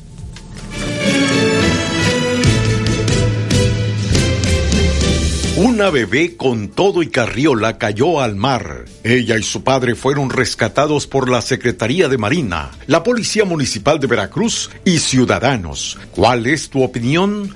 Comunícate 229-2010-100, 229-2010-101 o por el portal xeu.mx, por Facebook XEU Noticias, Veracruz. El noticiero de la U. XEU 98.1 FM. En el Ayuntamiento de Veracruz, además de la limpieza de canales y el desasolve del drenaje pluvial, realizamos obras para evitar inundaciones. En esta administración ya reconstruimos tres colectores, el de la Avenida Washington, el de la Colonia Los Laureles y uno más en Matacocuite. Este año estamos construyendo cuatro colectores más, en La Fragua, el Alcocer en la Colonia Positos y Rivera, el Valencia en la Colonia Zaragoza y uno más en nuestro Zócalo. Trabajamos incansablemente por una ciudad sin inundaciones. Pa' ti, pa' todos. Ayuntamiento de Veracruz. ¿Aún no tienes quien te entregue Yakult hasta la puerta de tu casa? No te preocupes, ahora puedes pedir Yakult en línea. Pon en tu navegador pedido Yakult y arma tu paquete sin costo de envío. El Lactobacillus casei shirota te puede ayudar a mejorar el movimiento de tus intestinos y fortalecer tu sistema inmunológico. Yakult, contigo a donde quiera que vayas. Come sano. Cuida tu salud a precios muy bajos. En tu Superfarmacias Guadalajara paga menos. Tu de infantil y adulto 125 mililitros 110 pesos. Toda la línea de Ples 45% de ahorro. Puedes pagar con tu tarjeta Bienestar. Farmacias Guadalajara, siempre ahorrando. Siempre contigo. Las mejores SUVs están en Kia Boca. Estrena un Sportage, Celtos, Soul o Sorento con 0% de comisión por apertura, un K3 Sedan o hatchback con tasa desde 10.99% o un Forte hasta con 24 meses sin intereses. En Kia Boca te atendemos en horario habitual. Kia, Movement that inspires. En el Ayuntamiento de Veracruz iniciamos la primera etapa del proyecto integral del Centro Histórico. Contempla la rehabilitación de vialidades con enfoque peatonal, sustitución de luminarias, cableado subterráneo, mejoramiento de la imagen urbana en el primer cuadro de la ciudad y se complementa con la construcción de la Plaza del Heroísmo en el Malecón. Se modernizarán las redes hidráulicas y dos nuevos colectores se construirán y conectarán para evitar inundaciones. Será un centro con mucha historia, pero sobre todo con mucho futuro. Para ti, para todos. Ayuntamiento de Veracruz. Si visitas Veracruz, ven a conocer la Tlacotalpeña, auténtica cocina veracruzana. Ricas picaditas, empanadas de jaime y camarón, cazuela de mariscos, ostiones en su concha, manos de cangrejo, robalos y pámpanos al gusto. Son cubano y veracruzano en vivo. La Tlacotalpeña y la cantinita de Lara. Puro sabor jarocho. Lores arriba. Hoy, ofertas de fin de semana en tiendas Lores. Café Dolca mezclado soluble 80 gramos, 44 pesos. Detergente en polvo, salvo, multiusos, limón y bicarbonato 900 gramos, 33 pesos. Válida en todas las tiendas. Tiendas Lores. ¿Qué estás esperando? Tu aliado en el ahorro. En Contino estamos de sale y vale. Llévate lo que quieras al mejor precio. Y además te bonificamos hasta el 15% en vales de contipesos. Como en esta lavadora Acros, dos tinas, 16 kilos, que lava y centrifuga, que te lo llevas por solo 5,799 de contado. Y te bonificamos 870 en vales de contipesos. Canjelos por cualquier producto en toda la tienda. Ven a Tiendas Contino. Tiendas Contino, productos de calidad al mejor precio. Vigencia al 31 de marzo de 2024. Consulta en tienda de productos participantes. Aplican términos y condiciones. Entre pairos y derivas. Celebra el amor con Fernando Delgadillo en Veracruz. Me veo siempre bogando a ti. Fernando Delgadillo en Veracruz, sábado 24 de febrero, 20 horas. Teatro Clavijero. Boletos en Ticketbox y arturochinias.com. Muchas gracias. Fernando Delgadillo en Veracruz. XHU 98.1 FM, en la zona centro de la ciudad y puerto de Veracruz, Veracruz, República de México, la U de Veracruz. En XEU 98.1 FM está escuchando el noticiero de la U con Betty Zabaleta.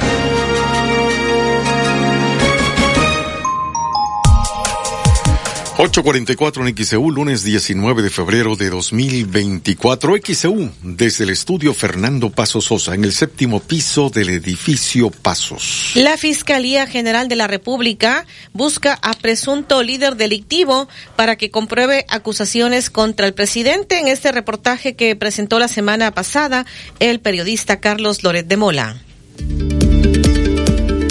La Fiscalía General de la República busca a Celso N., el ardillo mayor, supuesto líder de una agrupación delictiva, para que compruebe las afirmaciones que realizó un reportaje presentado por el periodista Carlos Loret de Mola. La dependencia federal indicó que en los diversos expedientes penales que se le siguen a la organización criminal se ha abierto un desglose con objeto de que Celso N. sea localizado. A través de un breve comunicado, la Fiscalía General de la República detalló que en tanto estos se logra, se le exhorta a dicho individuo para que también de inmediato y por el medio idóneo más práctico al que tenga acceso, haga llegar a esa representación social todos los datos y pruebas que le den sustento y credibilidad a su referida declaración periodística, agrega el texto. Cabe mencionar que el pasado 15 de febrero Celso N concedió una entrevista a Latinus en la cual afirma que cuando pertenecía a un cártel, Oscar Omar N le ordenó apoyar la campaña presidencial de Andrés Manuel López Obrador en el 2006, por lo que la Fiscalía General de la República informó a través de sus redes sociales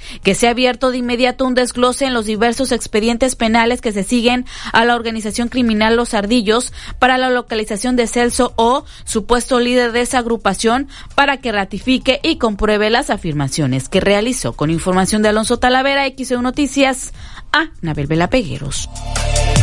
846 en XEU, lunes 19 de febrero. Bueno, vamos ahora con este reporte. Olivia Pérez, adelante. Sí, Betty, les saludo nuevamente para informarles que eh, pues se realiza una búsqueda de alpinistas perdidos en el pico de Orizaba. Lo que se informa por Protección Civil de Puebla que este fin de semana se reportó que 11 alpinistas se habían extraviado en el pico de Orizaba, pero este domingo se dio a conocer que siete ya habían sido localizados y que continuaba los trabajos de búsqueda de las otras cuatro personas. A través de sus redes sociales, la Coordinación General de Protección Civil informó que las 11 personas pertenecientes al grupo Barracrax perdieron el rumbo por las condiciones climatológicas y asimismo la dependencia de Puebla detalló que los alpinistas subieron por el municipio de Arcicintla en Puebla y pretendían bajar por la cara norte. Sin embargo, solo una persona logró llegar a la comunidad de Miguel Hidalgo del municipio de Tlachichuca y bueno, los demás se extraviaron. Fueron elementos de la Cruz Roja, de rescate, alpinistas, policías y protección civil municipal en Puebla que llevaron a cabo acciones de búsqueda y rescate que permitieron la ubicación de algunos de ellos, pero todavía cuatro seguían extraviados. Eh, más adelante publicaron otro mensaje, señalan en seguimiento a los alpinistas extraviados en el pico de Orizaba, se informa que se logró localizar a tres de las personas extraviadas y fueron descendidas por personal de la Coordinación de Protección Civil Puebla, Seguridad Pública, Cruz Roja y Rescate Alpino. Algunas de ellas presentan raspaduras, principios de hipotermia y deshidratación. Ya están recibiendo atención médica. El grupo interinstitucional continúa con la búsqueda de Luis N., quien es identificado como el guía. El gobierno de Puebla mantiene las labores de búsqueda en sinergia con los grupos especiales para poder dar con el paradero de la última persona que se encuentra no localizada, esto en el cofre de Perote, así que continúa aún esta búsqueda de los 11 alpinistas uno queda pendiente de localizar, que era el guía, según reportes de Protección Civil Puebla, y los detalles los puede consultar en nuestro portal en xcu.mx en la sección nacional y también en la policíaca. Buenos días. 848 en XEU, lunes 19 de febrero de 2024. Y ahora tenemos este reporte. Alexandra Bursch, adelante. Gracias, Betty. Buen día. Pues informar que el ejército mexicano abatió a 12 presuntos sicarios en un enfrentamiento en el municipio de Miguel Alemán, en el estado de Tamaulipas. Así lo ha informado este lunes el gobierno del estado. Se conoce que la agresión ocurrió la tarde del domingo cuando los supuestos criminales emboscaron a los soldados mientras realizaban inspecciones de seguridad. Y es que tras recorridos de seguridad y vigilancia en la colonia Loma Linda en Miguel Alemán, elementos de la Secretaría de la Defensa Nacional fueron agredidos por civiles armados que se encontraban ocultos entre la maleza. Así lo indicó la vocería de seguridad de Tamaulipas en un breve comunicado. En estos hechos, los militares también confiscaron 12 armas largas, cartuchos y cargadores de diversos calibres. Hasta ahora, la Sedena no ha emitido ningún pronunciamiento y se desconocen más detalles sobre el grupo criminal al que pertenecían los presuntos criminales abatidos. Pues es la información, un enfrentamiento ha dejado 12 muertos en Miguel Alemán, Tamaulipas. Los detalles, por supuesto, los pueden encontrar en nuestro sitio de internet en xcu.mx en la sección policiaca. Ahí está toda la información, Betty. Es el reporte. Buen día. 849 en XEU, lunes 19 de febrero. Vamos a la pausa.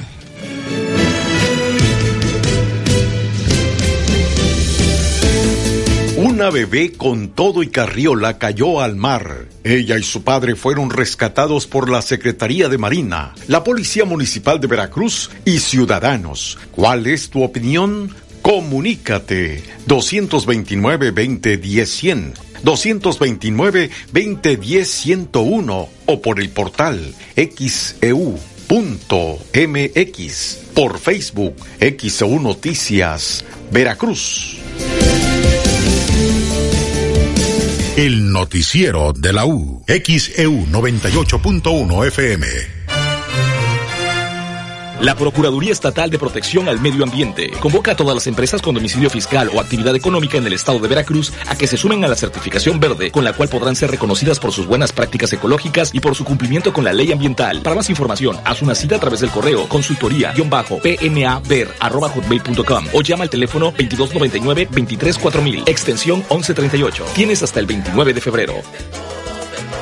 En Restaurante Playa Hermosa Veracruz, nuestro compromiso es contigo. Ven y disfruta de nuestros deliciosos mariscos que te encantarán, acompañados de la bebida más refrescante. Te esperamos en sucursal Revillagigedo y sucursal Bolívar. Celebra el amor en Restaurante Playa Hermosa. Lo mejor del mar, directo a tu paladar.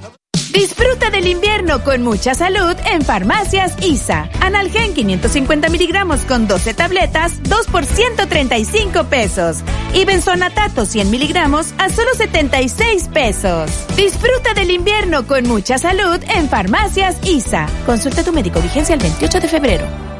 En el Ayuntamiento de Veracruz trabajamos incansablemente para mejorar las vialidades de nuestra ciudad. Hemos duplicado nuestra fuerza de bacheo para dar mayor mantenimiento a nuestras calles. Además, tan solo en el último año reconstruimos avenidas principales como Texolo y Prolongación Río Medio en zona norte, Yañez en la parte central, Galeana en el sur, Cerro Pizarro en los volcanes y Circuito Las Palmas en el Coyol, todas con renovación de luminarias, banquetas y red hidráulica. Seguimos trabajando para dar más resultados. Para ti, para todos. Ayuntamiento de Veracruz. Lores arriba. Hoy, ofertas de fin de semana en tiendas Lores. Galletas Cuétar Animalitos en bolsa 150 gramos, 7.50. Limpiador líquido fabuloso fresca lavanda, un litro, 23 pesos. Válida en todas las tiendas. Tiendas Lores. ¿Qué estás esperando? Tu aliado en el ahorro. Despierta tus sentidos con una explosión de sabores en el desayuno buffet del Hotel Fiesta en Veracruz Malecón. Deleítate todos los días con una amplia variedad de platillos. Te esperamos a partir de las 6 de la mañana. Hotel Fiesta en Veracruz Malecón. Reserva al 229-923-1500. Una de las obras más solicitadas por los boqueños era la rehabilitación de la avenida Juan Pablo II. Esto se hizo realidad a partir del 2022 con la pavimentación de la primera etapa con concreto hidráulico, mientras que en el 2023 se puso en marcha la segunda y tercera etapa de esta importante vía de comunicación. Para este 2024, la avenida Juan Pablo II quedará totalmente renovada y con los mejores servicios en su cuarta y última etapa. Gracias por tu confianza. En Boca seguimos trabajando. Si buscas un lugar tranquilo para vivir, conoce Agua Dulce 485 en La Tampiquera. Amplios departamentos desde 1.895.000 pesos con ubicación ideal para ti, a 5 minutos de la playa y cerca de las plazas comerciales. Comunícate ahora 229-989-0242, 229-989-0242 o al WhatsApp 229-509-7181, 229-509-7181. Agua Dulce 485, fraccionamiento La Tampiquera en Boca del Río. Vaselina, el musical, una producción de Alejandro Gou y Eric Rubin, llega a Veracruz con Timbiriche, María León, Andrea Legarreta, Kalimba, Yair, Alex Ibarra, Verónica Jaspeado y El Guana. Sábado 20 de abril, World Trade Center, 5 y 8.30 de la noche. Boletos en e-ticket. Vaselina, el musical. En el Ayuntamiento de Veracruz estamos por iniciar la reconstrucción de las siguientes vialidades. Calle Madre Selva y Calle Orquídeas en dos caminos. Avenida Azteca en Tejería. Avenida 7 en la Valente Díaz y el Circuito Teresa de Jesús en la colonia Dos Ríos. Pedimos a los conductores que tomen previsiones al circular por estas importantes vialidades. Seguimos trabajando incansablemente para mejorar las calles de nuestra ciudad. Pa' ti, pa' todos. Ayuntamiento de Veracruz. XEU 98.1 FM. En XEU 98.1 FM está escuchando el noticiero de la U con Betty Zabaleta.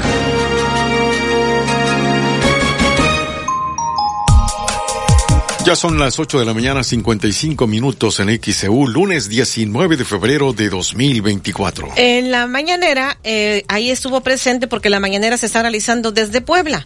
Estuvo el gobernador, eh, ahí dijo que Audi y su sindicato ya terminaron la huelga, llegaron a un acuerdo para un aumento salarial.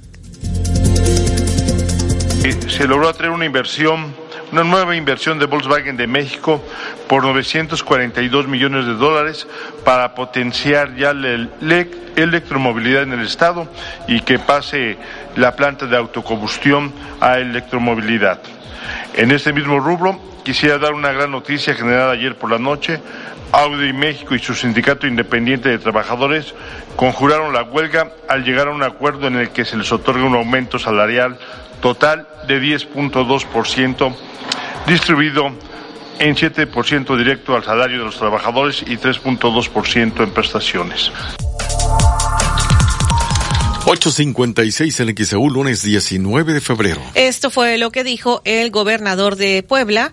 Y bueno, pues ahí el presidente en la mañanera eh, habló de que dice que su gobierno ha ahorrado varios billones de pesos en el combate a la corrupción. ¿Cuánto hemos ahorrado por no permitir la corrupción, varios billones de pesos. Nada más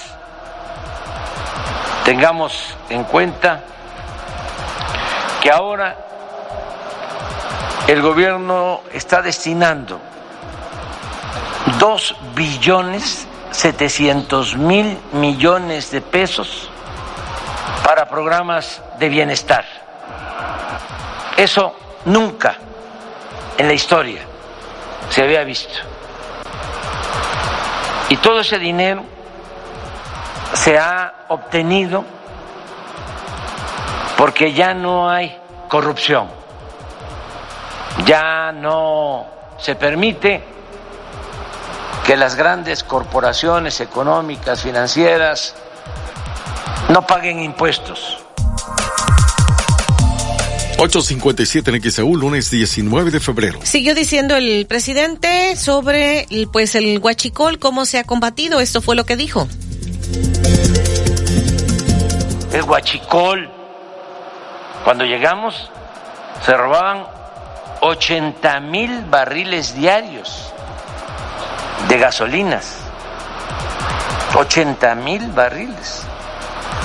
Hemos bajado a 4.500, 95% menos. Nos hemos ahorrado, por no permitir el robo del huachicol en el tiempo que llevamos, 300 mil millones de pesos. 858 en XEU, 858, lunes 19 de febrero. Eh, una vez más habló de la marcha por la democracia que se realizó ayer. Por eso también eh, son las protestas, los enojos, como la manifestación de ayer, porque los que estaban antes, ya sea en el gobierno o ya sean los que se beneficiaban con la corrupción, están inconformes y quieren regresar. Y yo también quiero que regresen, pero lo que se robaron. Y eh, ahora se disfrazan de demócratas cuando ellos eran los más tenaces violadores de los derechos del pueblo. Dicen, vamos a defender nuestra democracia. ¿Cuál es la democracia de ellos? Pues la que funciona nada más como parapeto, cuando en realidad lo que había era el dominio de una oligarquía corrupta. La oligarquía es el gobierno de una minoría.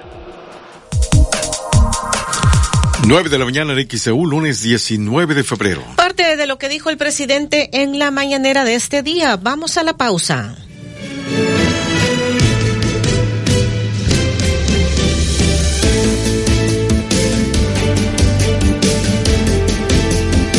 El noticiero de la U.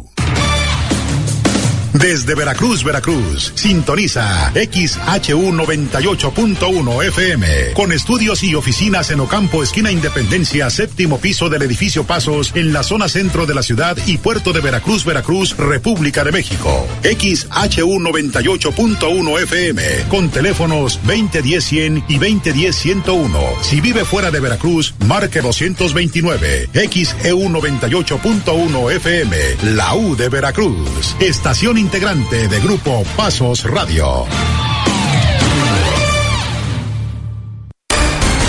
En XEU 98.1 FM está escuchando el noticiero de la U con Betty Zabaleta.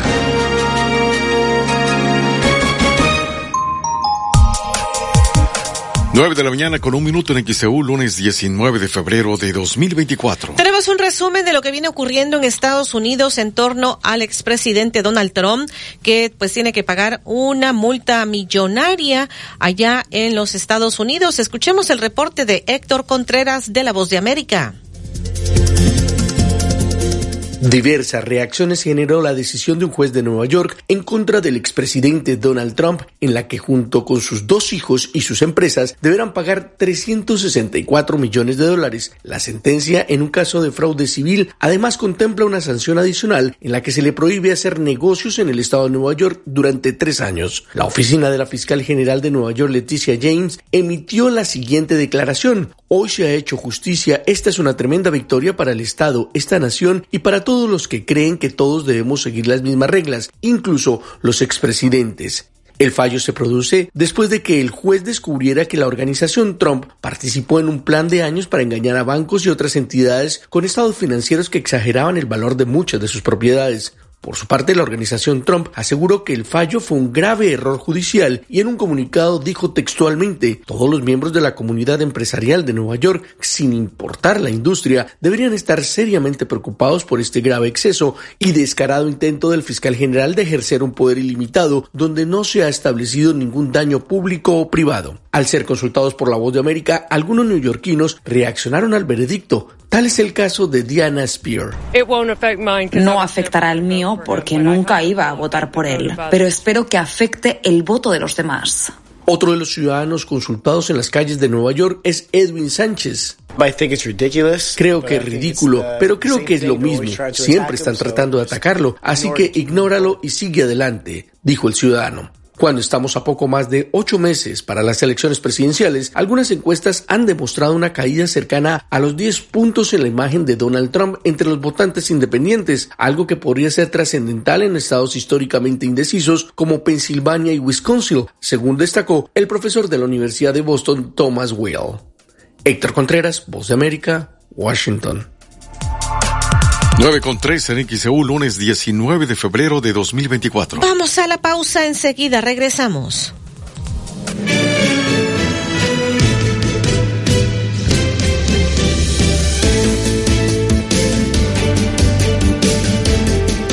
El noticiero de la U, XEU 98.1 FM. Revista Estilo, en su edición de febrero, presenta un especial de novias. Encuentra las mejores bodas, artículos y los eventos sociales. En portada, Gaby Aguirre Reba. Busca la edición impresa de manera gratuita en Veracruz, Boca del Río y Jalapa. Sigue la versión digital a través de las redes sociales como Estilo Veracruz o visita www.revistaestilo.com.mx. Estoy dejando de callar que te amo Fernando Delgadillo en Veracruz, celebrando el amor. Fernando Delgadillo en Veracruz, sábado 24 de febrero, 8 de la noche, Teatro Clavijero. Adquiere tus boletos en taquilla o en boletos Ticket Box. Escucha XEU 98.1 FM y tendrás la oportunidad de ganar tus accesos. Permiso de GRTC 0984-2023. Muchas gracias. Los que saben de cuaresma, eligen Soriana. Compra uno y lleve el segundo al 50% de descuento en todo el atún tuni, galletas saladitas, crackets, habaneras y en todas las sardinas. Sí, compra uno y lleve el segundo al 50% de descuento. Soriana, la de todos los mexicanos. A febrero 19, aplica restricciones. Escucha Buen Día de XEU. Te invita Continuo. Complementa tu hogar. Pregunta por tus productos favoritos al 2291 6414 69. Con Sodimac remodela y decora tu casa ahorrando. Llévate combo de cocina integral Ride más cubierta más fregadero más grifería por solo 7,899 pesos. O lleva pintura vinílica con tractor 4 litros a solo 189 pesos. Sodimac, todo para tu hogar en un solo lugar. Válido del 6 de febrero al 4 de marzo. Escuche XCU 98.1 FM en streaming. Visite xcu.mx y en la pestaña que dice Radio en vivo, dele clic y escuche XEU. Veracruz se informa en XCU 98.1 FM. Ya hice la reservación en el restaurante que Vale dijo que quería ir, pero ahora ¿qué más le puedo regalar? Ah, ya sé. Había dicho que ya no tenía su crema y bloqueador. Seguro en Farmacia Sisa encuentro todo lo que necesito. Hasta el 20% de descuento con tu tarjeta de lealtad en cuidado facial, dermocosméticos y piel. Precios que enamoran en Farmacias ISA. Fíjense el 28 de febrero. XEU 98.1 FM. En XEU 98.1 FM está escuchando el noticiero de la U con Betty Zabaleta.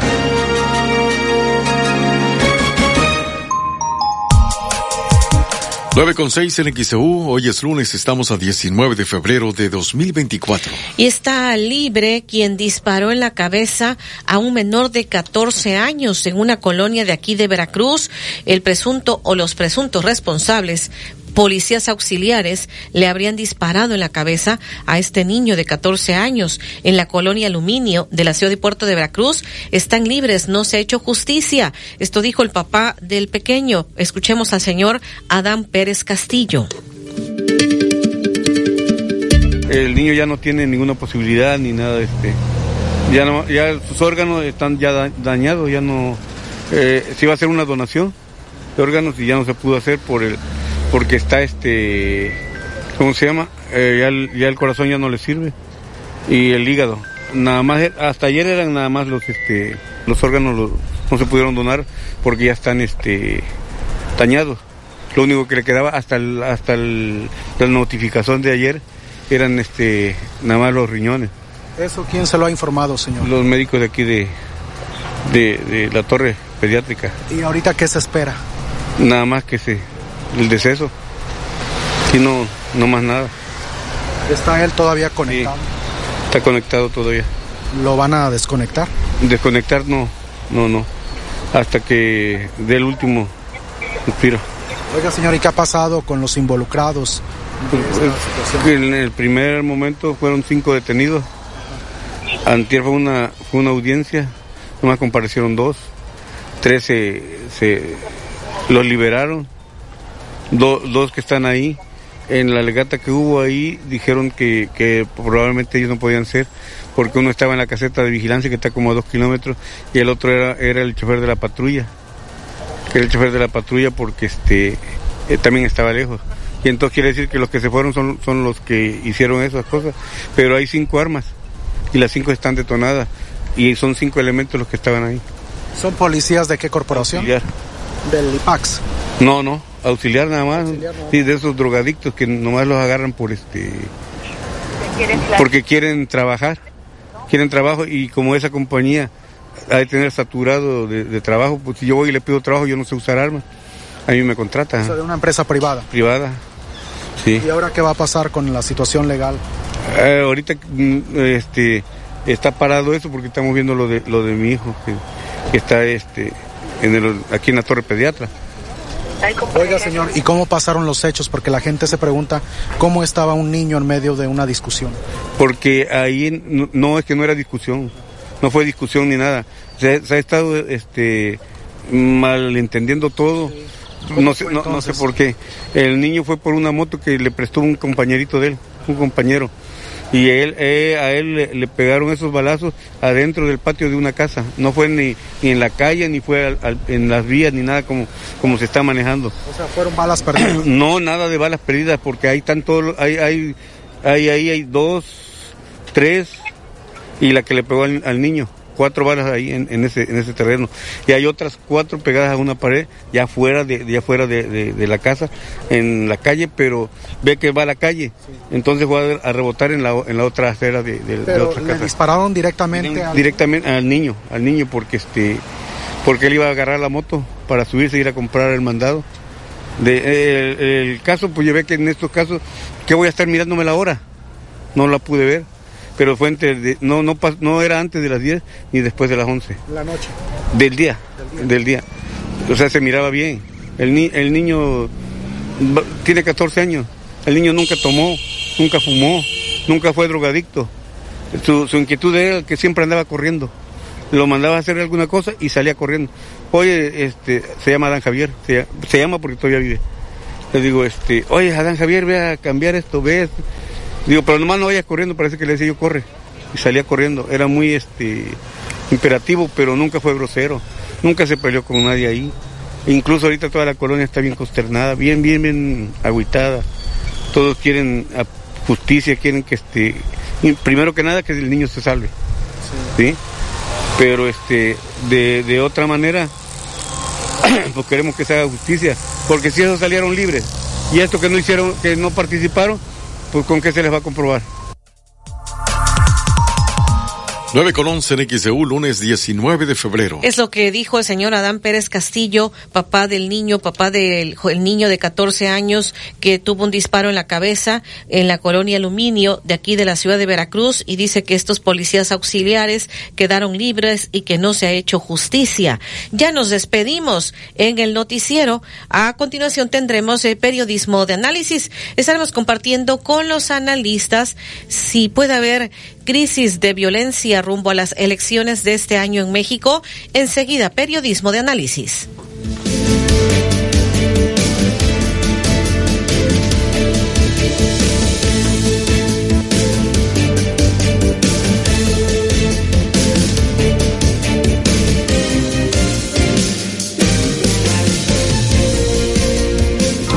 Manténgase informado escuchando XEU 98.1 FM.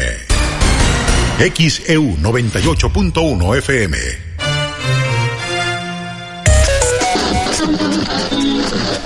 Escucha XEU 98.1 FM en tu celular y no gasta datos. XEU 98.1 FM en tu bocina, Alexa, Siri o Google y deja que XEU te acompañe a todos lados. Escucha XEU 98.1 FM en tu pantalla de TV. Visita nuestro portal xeu.mx y en la pestaña que dice Radio en Vivo, dale clic y escucha XEU 98.1 FM.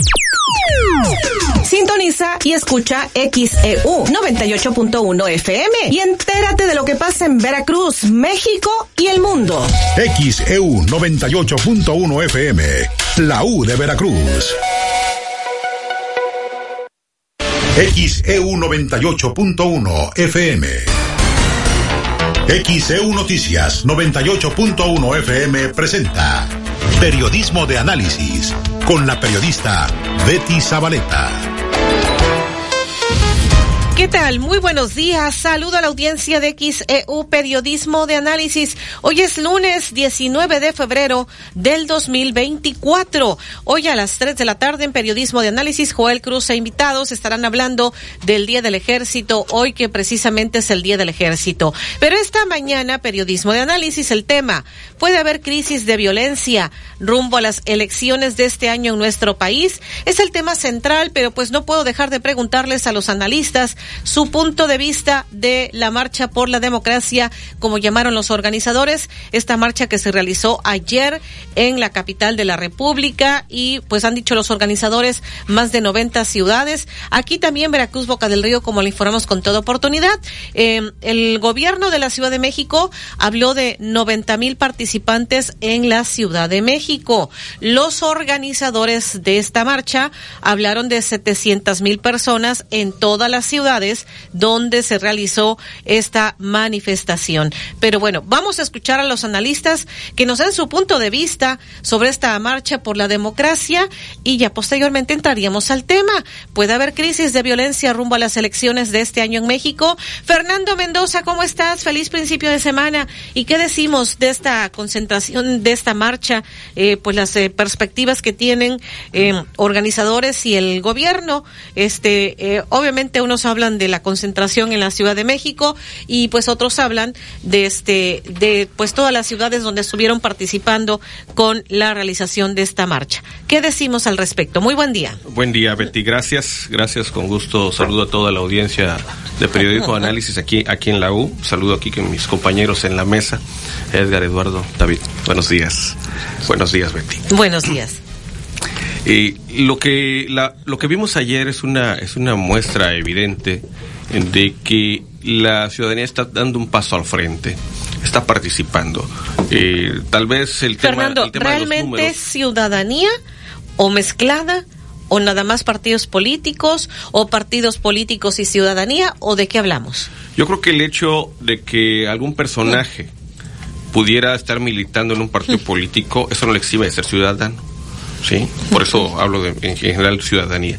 Sin embargo, este, ahí vemos vecinos, ahí vemos este, amigos, conocidos, los profesores, ¿sí? Vemos jóvenes eh, sin filiación. Gente que de alguna o sea, entonces hablamos de todo. Gente que de alguna forma tiene un interés en que las cosas en, en nuestro país eh, se conduzcan por un, por un rumbo más certero, ¿no? ¿Sí? Nos queda claro que esta participación es, es plural, nos queda claro que esta participación eh, tiene una diversidad total nos queda claro. No, no solamente es de una etiqueta partidista, no solamente es de, de, una, de una etiqueta eh, que pudiera ser eh, puesta o impuesta por los que no están de acuerdo en que suceda esto. O sea, es, es, es evidente que siempre eh, en una posición eh, beligerante siempre va a haber una parte y la otra. Y en este caso, la parte que de alguna manera ha sustentado estas marchas a lo largo y ancho del país, pues evidentemente es una parte ciudadana, es una parte eh, compuesta por diferentes diferentes actores, sí, ciudadanos en, el país y eh, que existe la otra parte, lo que me refería hace un momento, en la que tal vez no estén de acuerdo en lo que se venga diciendo o en lo que se vaya protestando. Lo entiendo y eso es parte es parte del juego, eso es parte de la democracia, eso es parte de la democracia. Sin embargo, sin embargo, la calificación o descalificación de movimientos de esto, pues creo que solamente va a obedecer a un interés particular o a un interés eh, grupal, Betty. Eh, ¿a, ¿a, qué me refiero? Por, ¿A qué me refiero? Me refiero a las voces que hemos encontrado en diferentes foros, en diferentes, este, en las redes sociales uh -huh. en, particular, donde se descalifica, ¿no?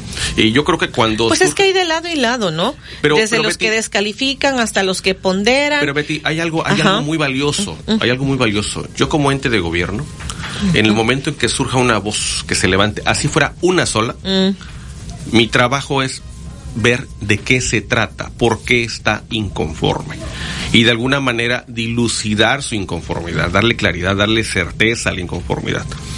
Los que llegan al poder cuando nunca han sido nunca han sido gobierno, ¿sí? Siendo oposición, lo que los ha sustentado es precisamente la protesta, es precisamente el levantamiento de su voz. Las minorías. En su momento lo hicieron, las ¿no? minorías en cualquier lado, Betty, ¿eh? no, Sí. no me refiero específicamente a México, en cualquier lado. Las minorías llegan al poder porque su voz es escuchada, porque levantan la voz y se manifiestan. Se les voltea a ver y se les atiende porque hacen algún modelo o tipo de movilización, que en este caso es salir a las calles pacíficamente. En otros lados hemos observado, tal vez hasta con tristeza o asombro, cómo este tipo de manifestaciones tienden a ser violentas, caso que no es el de México. ¿sí? Hasta este momento no hemos observado manifestaciones de la sociedad civil organizada que vayan en este sentido. Betty que vayan en este sentido. En consecuencia, yo como gobierno creo que tengo la, una de las principales funciones es poner atención, escuchar. Escuchar aquellas voces, por muy pocas que éstas sean. Debemos escuchar siempre las minorías. Digo, esto lo estoy diciendo desde el punto de vista de la perspectiva de un gobierno. Por muy pocos que estos sean, digo, porque esa es la argumentación, que son pocos, ¿no? Oye, son pocos, pero Fernando, tienes que si escuchar. nos ponemos en el contexto de los años pasados, estamos hablando que quienes hoy gobiernan también hicieron manifestaciones y en su momento los que eran gobierno también las minimizaron. Este, eh, esas Sin embargo, manifestaciones. sin embargo, se daban mesas de diálogo, se escuchaban y se integraban las propuestas y reclamos de ellos a mesas de debates, incluso en la formulación de leyes que hoy día ya están en la Constitución, que hoy día están en la reglamentación, en reglamentaciones generales. Sí. Sí, esas son las diferencias que podemos observar. Toda manifestación es válida, multitudinaria o no. Y es obligación del ente oficial, del ente de gobierno, prestarles la atención que ésta corresponda. No le compete a ningún gobierno del pasado ni del presente denostarlas, minimizarlas y ponerlas en mal. Es un primer comentario que nos hace Fernando Mendoza, analista político. Vamos a la pausa. Enseguida regresamos.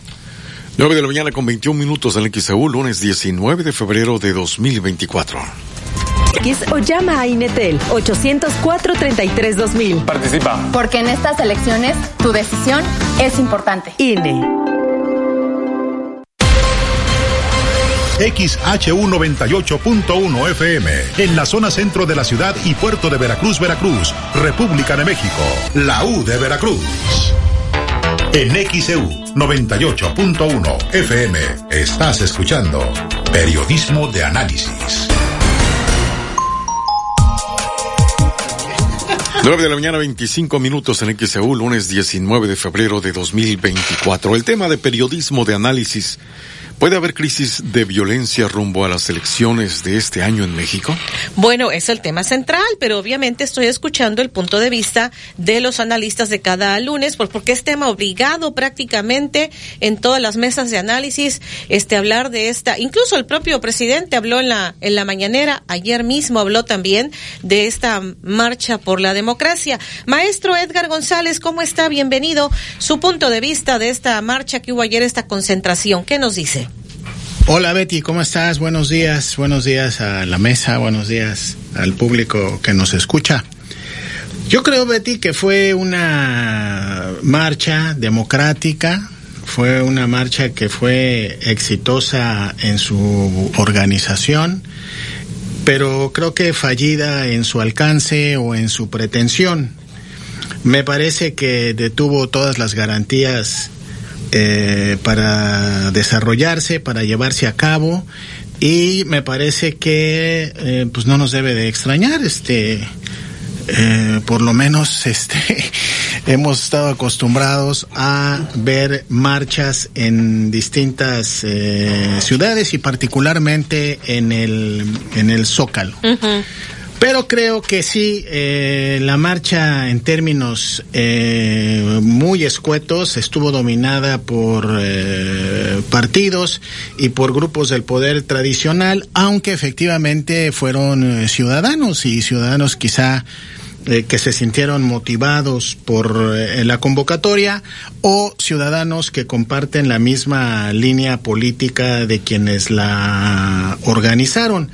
Pudimos ver ahí en algunas escenas a José Woldenberg, a Costa Naranjo, a Gustavo Madero, a varios de los eh, líderes de partidos y del movimiento que está en contra de la 4T.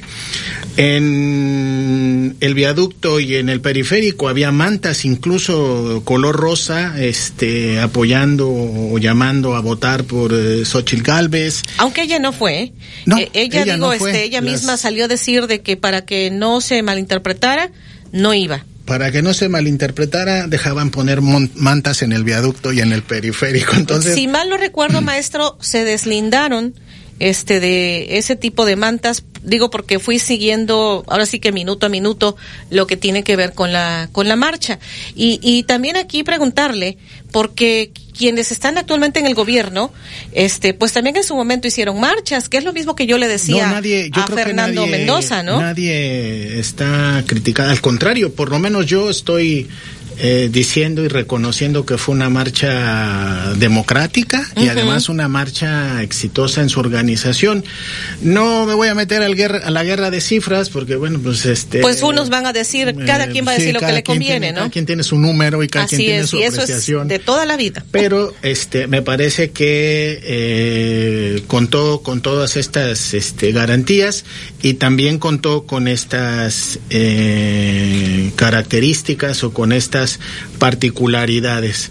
Digo yo fallida en su alcance por dos cosas, Betty. Una, el, el discurso de, de Lorenzo Córdoba me parece que fue un discurso centrado en el tema de la democracia y en esta metáfora que yo he dicho que, le- que la oposición ha construido del presidente dictador y del peligro del autoritarismo y la dictadura y demás.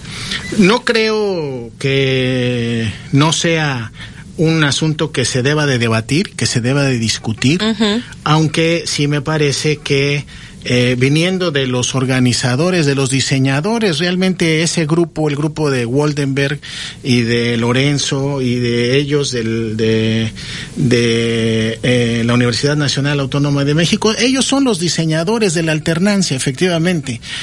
Y este y de hecho creo yo que en términos del diseño institucional para la alternancia política este tuvo éxito. El tema es que la democracia no se reduce o no se puede circunscribir solamente a eso. Y entonces, bueno, hay otras apreciaciones de, de la democracia y otros eh, énfasis sobre eh, la calidad de la democracia. El mismo Waldenberg reconoce en muchos de sus libros esta, esta condición y esta situación, aunque él evidentemente señala lo importante que era o que es para nuestro país eh, tener un diseño institucional que garantice eh, la alternancia política. Y en eso me parece que yo estoy eh, de acuerdo. Yo creo que es muy importante tener un diseño institucional que permita eh, la alternancia. Sin embargo, creo que la democracia no se reduce ni se puede circunscribir únicamente a eso. Y el resultado es claro. Había alternancia, pero eh, las condiciones eh, sociales, económicos sociales de la mayoría de la población, pues estaban totalmente eh, olvidadas, por decirlo menos. Entonces, este sí es importante el diseño institucional para tener alternancia, competencia política, libertad democrática, ejercicio de la manifestación y la protesta, etcétera.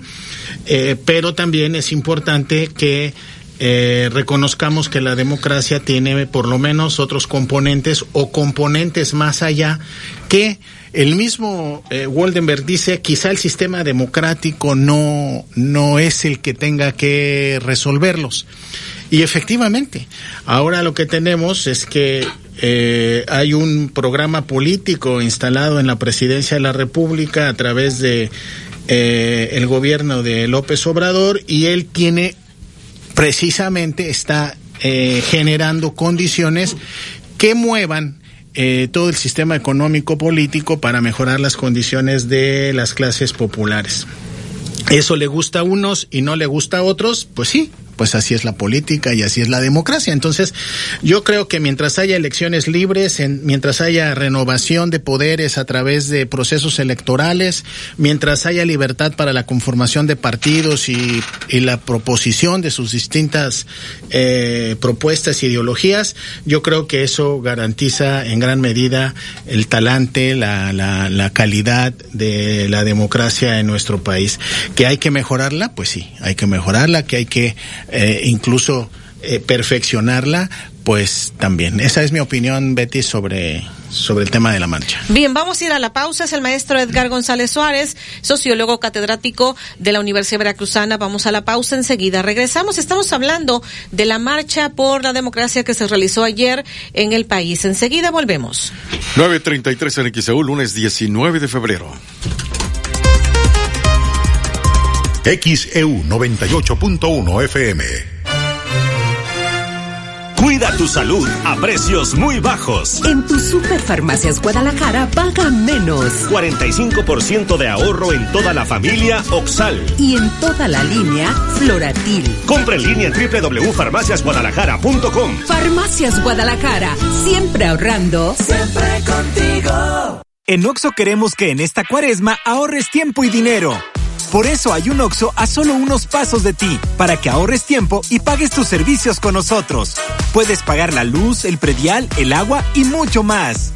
En Cuaresma, ir a OXO es ahorrar. OXO, a la vuelta de tu vida. Pega pisos, azulejos y porcelanatos. Con Pegaduro, sí pega. Una amplia variedad de productos para pulir, repellar y juntear. Con Pegaduro, sí pule. Con acabados muy lisos, nuestro afine pega en seco y se fija con rapidez. Con Pegaduro, sí afina. Para la casa, el negocio o cualquier proyecto, encuentra nuestros productos con nuestros distribuidores de la zona. Recuerda, con Pegaduro, sí. Porque yo con Pegaduro sí. El adhesivo más seguro. Revista Estilo, en su edición de febrero, presenta un especial de novias. Encuentra las mejores bodas, artículos y los eventos sociales. En portada, Gaby Aguirre Reba. Busca la edición impresa de manera gratuita en Veracruz, Boca del Río y Jalapa. Sigue la versión digital a través de las redes sociales como Estilo Veracruz o visita www.revistaestilo.com.mx. ¿Buscas un departamento en Boca del Río? Conoce Agua Dulce 485 en La Tampiquera. Amplios departamentos desde 1.895.000 pesos con una o dos recámaras, con o sin balcón, desde 85 metros cuadrados de libertad. Comunícate ahora 229-989-0242, 229-989-0242 o al WhatsApp 229-509-7181, 229-509-7181. Agua Dulce 485, fraccionamiento La Tampiquera, en Boca del Río. Los que saben de cuaresma, eligen Soriana. Lleva el segundo al 50% de descuento en aceite ave 850 mililitros y en todos los frijoles empacados. Y 4x3 en todas las lentejas, garbanzos, habas, maíz palomero y en media crema Lala o. Soriana, la de todos los mexicanos. A febrero 19, aplica restricciones. Aprovecha las super ofertas imperdibles de Farmacias ISA. Pomada Capen Tubo 45 gramos a solo 86 pesos. Y Talco Amens Baby 250 gramos a 49 pesos. Compra en cualquiera de nuestras 1700 sucursales o en isa.mx. Vigencia el 28 de febrero. XHU 98.1 FM, en la zona centro de la ciudad y puerto de Veracruz, Veracruz, República de México, la U de Veracruz. En XEU 98.1 FM estás escuchando Periodismo de Análisis. 9.36 en XEU, lunes 19 de febrero de 2024. El tema de periodismo de análisis. ¿Puede haber crisis de, la, de violencia rumbo a las elecciones de este año en México? Sí, pero también estamos hablando de la marcha. David. Todavía no a... terminan los temas. este, vamos, este, eh, ah, no, pero hay un reporte de última hora. Adelante, Alfredo, te escuchamos. Sí, buenos, buenos días. Espero no corten la señal y es que hay una, eh, pues, eh, problemas con la señal de telefónica en este encuentro es exactamente a la altura del Moralillo, en el municipio de Medellín de Bravo, en esta autopista y que es entre el tramo Santa Fe la localidad de Santa Fe, en Veracruz, hacia Paso del Toro, ya en Medellín, a la altura del Moralillo, repito, y este en el punto donde está el entronque que eh, lleva, está muy cerca la autopista Veracruz o Córdoba y donde se encuentra precisamente la caseta eh, todavía correspondiente a esta zona eh, metropolitana Veracruz, Medellín y Boca del Río. Y bueno, pues aquí hay pobladores de esta localidad de Moralillo que están bloqueando precisamente este paso, esta carretera Santa Fe hacia sobre todo debido a que ellos están pidiendo un paso peatonal, un puente, algo que les ayude a cruzar precisamente esta arteria y es que ellos mencionan ya, ya se iniciaron, de hecho, las obras por parte de la Secretaría de Comunicaciones y Transportes. Estarán cerrando, poniendo lo que son unas eh, eh, barreras y esto les impediría, se impediría a los pobladores pues eh, cruzar precisamente esta carretera. Ellos mencionan que hay pues eh, familias, eh, niños que tienen que ir a las escuelas y tienen que cruzar forzosamente este tramo carretero. Y con estos pues prácticamente estas bases que se estarían colocando pues se les estaría impidiendo paso y tuvieran que caminar pues varios metros más o posiblemente un kilómetro o poco más para ellos poder cruzar esta carretera. Y por ello piden que se coloque se eh, ponga a disposición de ellos un paso peatonal o en este caso un puente, porque si no eh, estaría muy complicado para ellos poder acceder, Betty, sobre este tramo carretero, repito, de Santa Fe hacia Paso del Toro. Y está bloqueado entonces, este Alfredo en ambos sentidos y funcionamiento vial muy importante que se está generando. Ya me imagino. Quienes van de Santa Fe hacia Paso del Toro y viceversa, es decir, de Paso del Toro hacia Santa Fe, ya hay largas filas kilométricas, de hecho, eh, tuvimos que llegar caminando a este punto porque, bueno, pues eh, no tiene mucho que inició lo que es el, el, bloqueo eh, hace 15, 20 minutos, no más, pero pues ha generado muchas, mucha cantidad de automóviles, en este caso largas filas, que que tienen que circular sobre este punto, pues sí. Bueno, se te está perdiendo la comunicación, Alfredo, pero bueno, ahí está este bloqueo para que usted tome sus precauciones quienes vayan hacia este punto de este, eh, pues del estado de Veracruz, hacia eh, esta área, precisamente hacia Paso del Toro, es donde precisamente se está dando este, este bloqueo. Tome sus precauciones. Gracias, Alfredo. Y regresando al tema, Eduardo Manzanares, ¿cómo estamos? ¿Qué decimos de la marcha de ayer? Gracias, Betty. Buenos días. Vamos a celebrar que la ciudadanía quiere participar. Estuve presente el día de ayer eh, como ciudadano, pero también como reportero. Estuve haciendo trabajo de, de, campo. ¿Qué lograste apreciar, Eduardo? Y, este, y lo voy a preguntar ¿eh? como lo pregunté con Fernando y acá con, con Edgar. Este, ¿Ciudadanía o partidos políticos o en su conjunto? Vi ciudadanía, no vi ni una consigna a un partido político o a un candidato, incluso en algún momento ya cuando llegó la marcha, el contingente al monumento a los niños héroes, hubo dos, tres personas que empezaron a gritar esta consigna que se ha hecho tendencia en redes sociales en contra del presidente. El hashtag que... El hashtag es, y no lo, he, no lo he escrito en ni un solo tweet, ni en una sola red social, porque no estoy de acuerdo en ese tipo de manifestaciones y tampoco lo voy a decir al aire.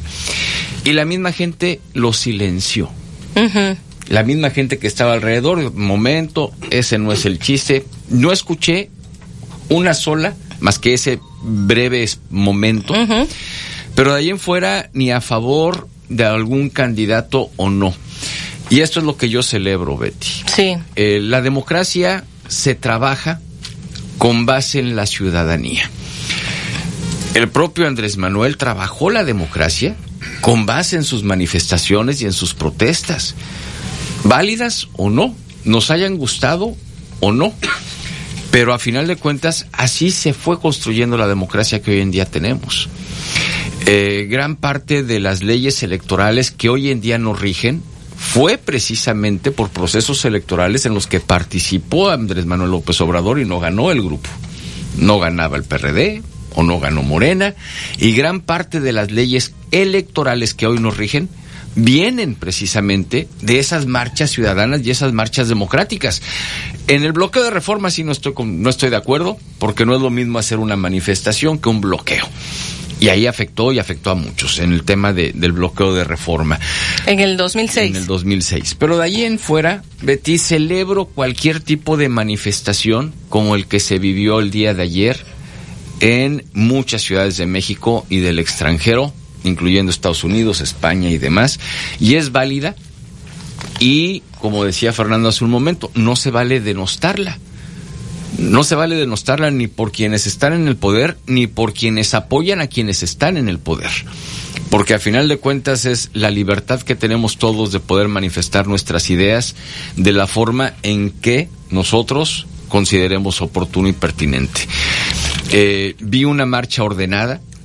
Aquí en Veracruz yo celebro que el norte, el fuerte norte y el frío para nosotros los jarochos no las haya espantado, hayan acudido. Eh, la gente, desde mi punto de vista, se comportó a la altura. Lo que se vivió en la Ciudad de México, más allá de los miles o los cientos de miles, eso, pues que cada quien amplíe la fotografía y le ponga un clip o le ponga un alfiler en cada una de las cabecitas de las personas que acudieron al, al, al Zócalo, a donde quieran. Vaya, aquí lo importante, Betty, es que la ciudadanía acudió a un llamado y participó. Que eso es lo que buscamos, la participación social, es lo que hemos venido diciendo muchos, ya muchos años aquí en estos micrófonos de periodismo de análisis, de formar ciudadanía. E incluso los partidos políticos por estatutos, por obligación estatutaria, tienen la obligación, valga la redundancia, de formar ciudadanía, de formar cuadros y formar, educar ciudadanía.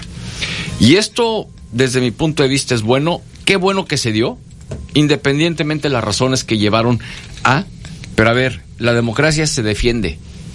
Se defiende hoy, se defendió ayer, se defenderá y se debería defender el día de mañana. Sobre todo cuando hay tintes o vicios de alguna especie de, de, de, de destrucción de el Estado de Derecho. ¿Tú así lo ves, pilares. Eduardo? En muchos, en muchas cosas sí.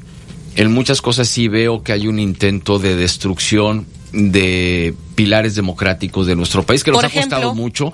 La destrucción del Instituto Nacional de Acceso a la Información y Protección de Datos Personales y la propia destrucción del Instituto Nacional Electoral, el Poder Judicial de la Federación. No estoy hablando que no requiera el Poder Judicial de la Federación de una reestructura, pero no a través de la destrucción de la estructura, sino del mejoramiento de la misma.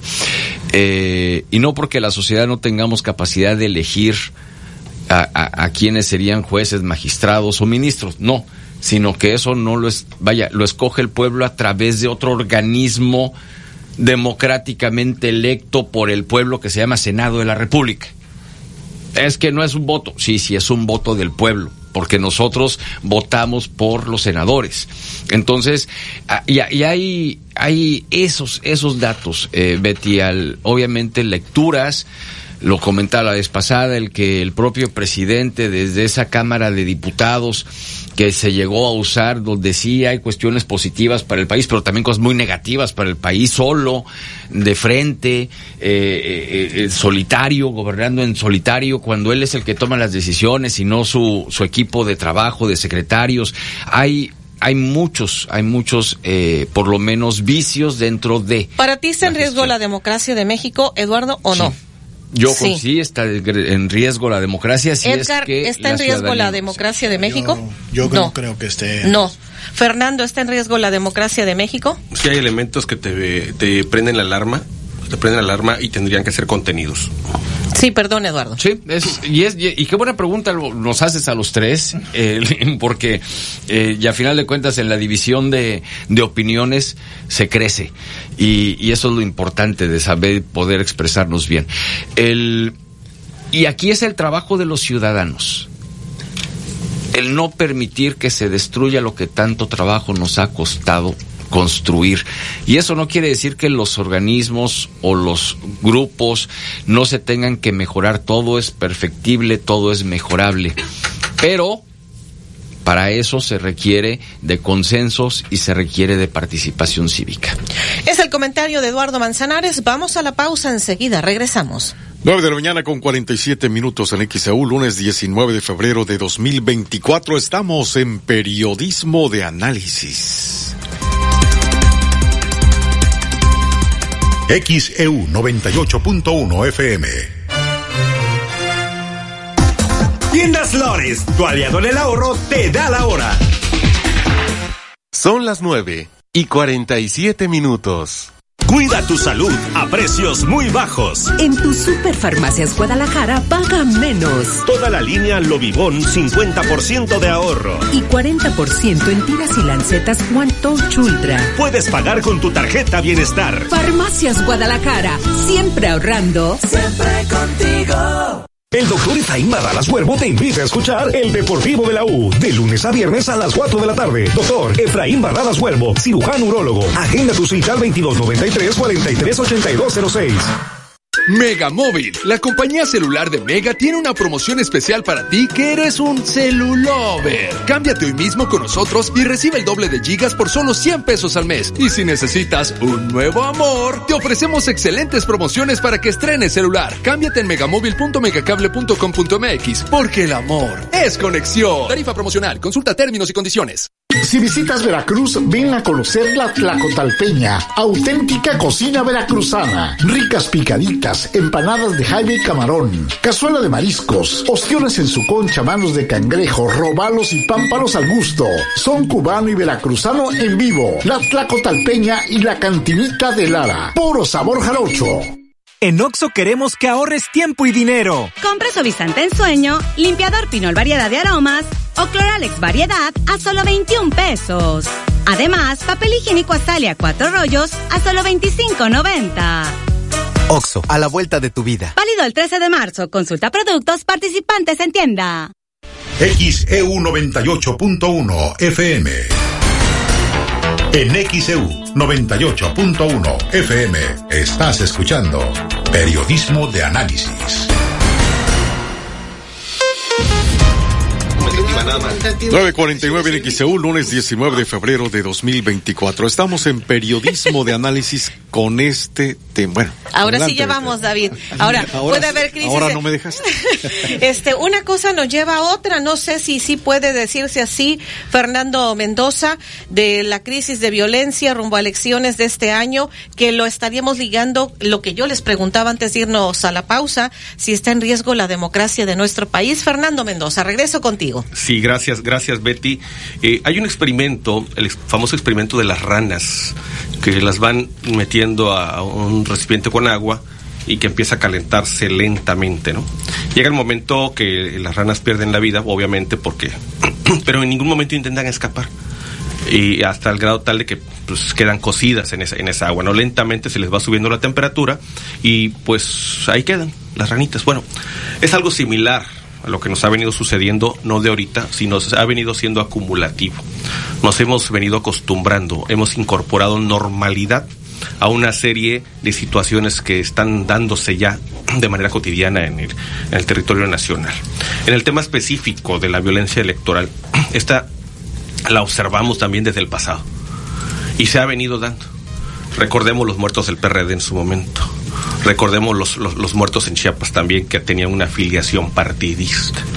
Eh, sin embargo, eh, en este sexenio también hemos, visto, hemos visto, cuando se acercan los procesos electorales, la persecución, la muerte de unos y de otros, tanto del mismo bando como del otro. ¿sí? Hemos incorporado a la normalidad el que alrededor de los procesos electorales sucedan este tipo de situaciones. Y aquí surge la, la, palabra que tanto nos ha pesado en nuestro país y se llama impunidad.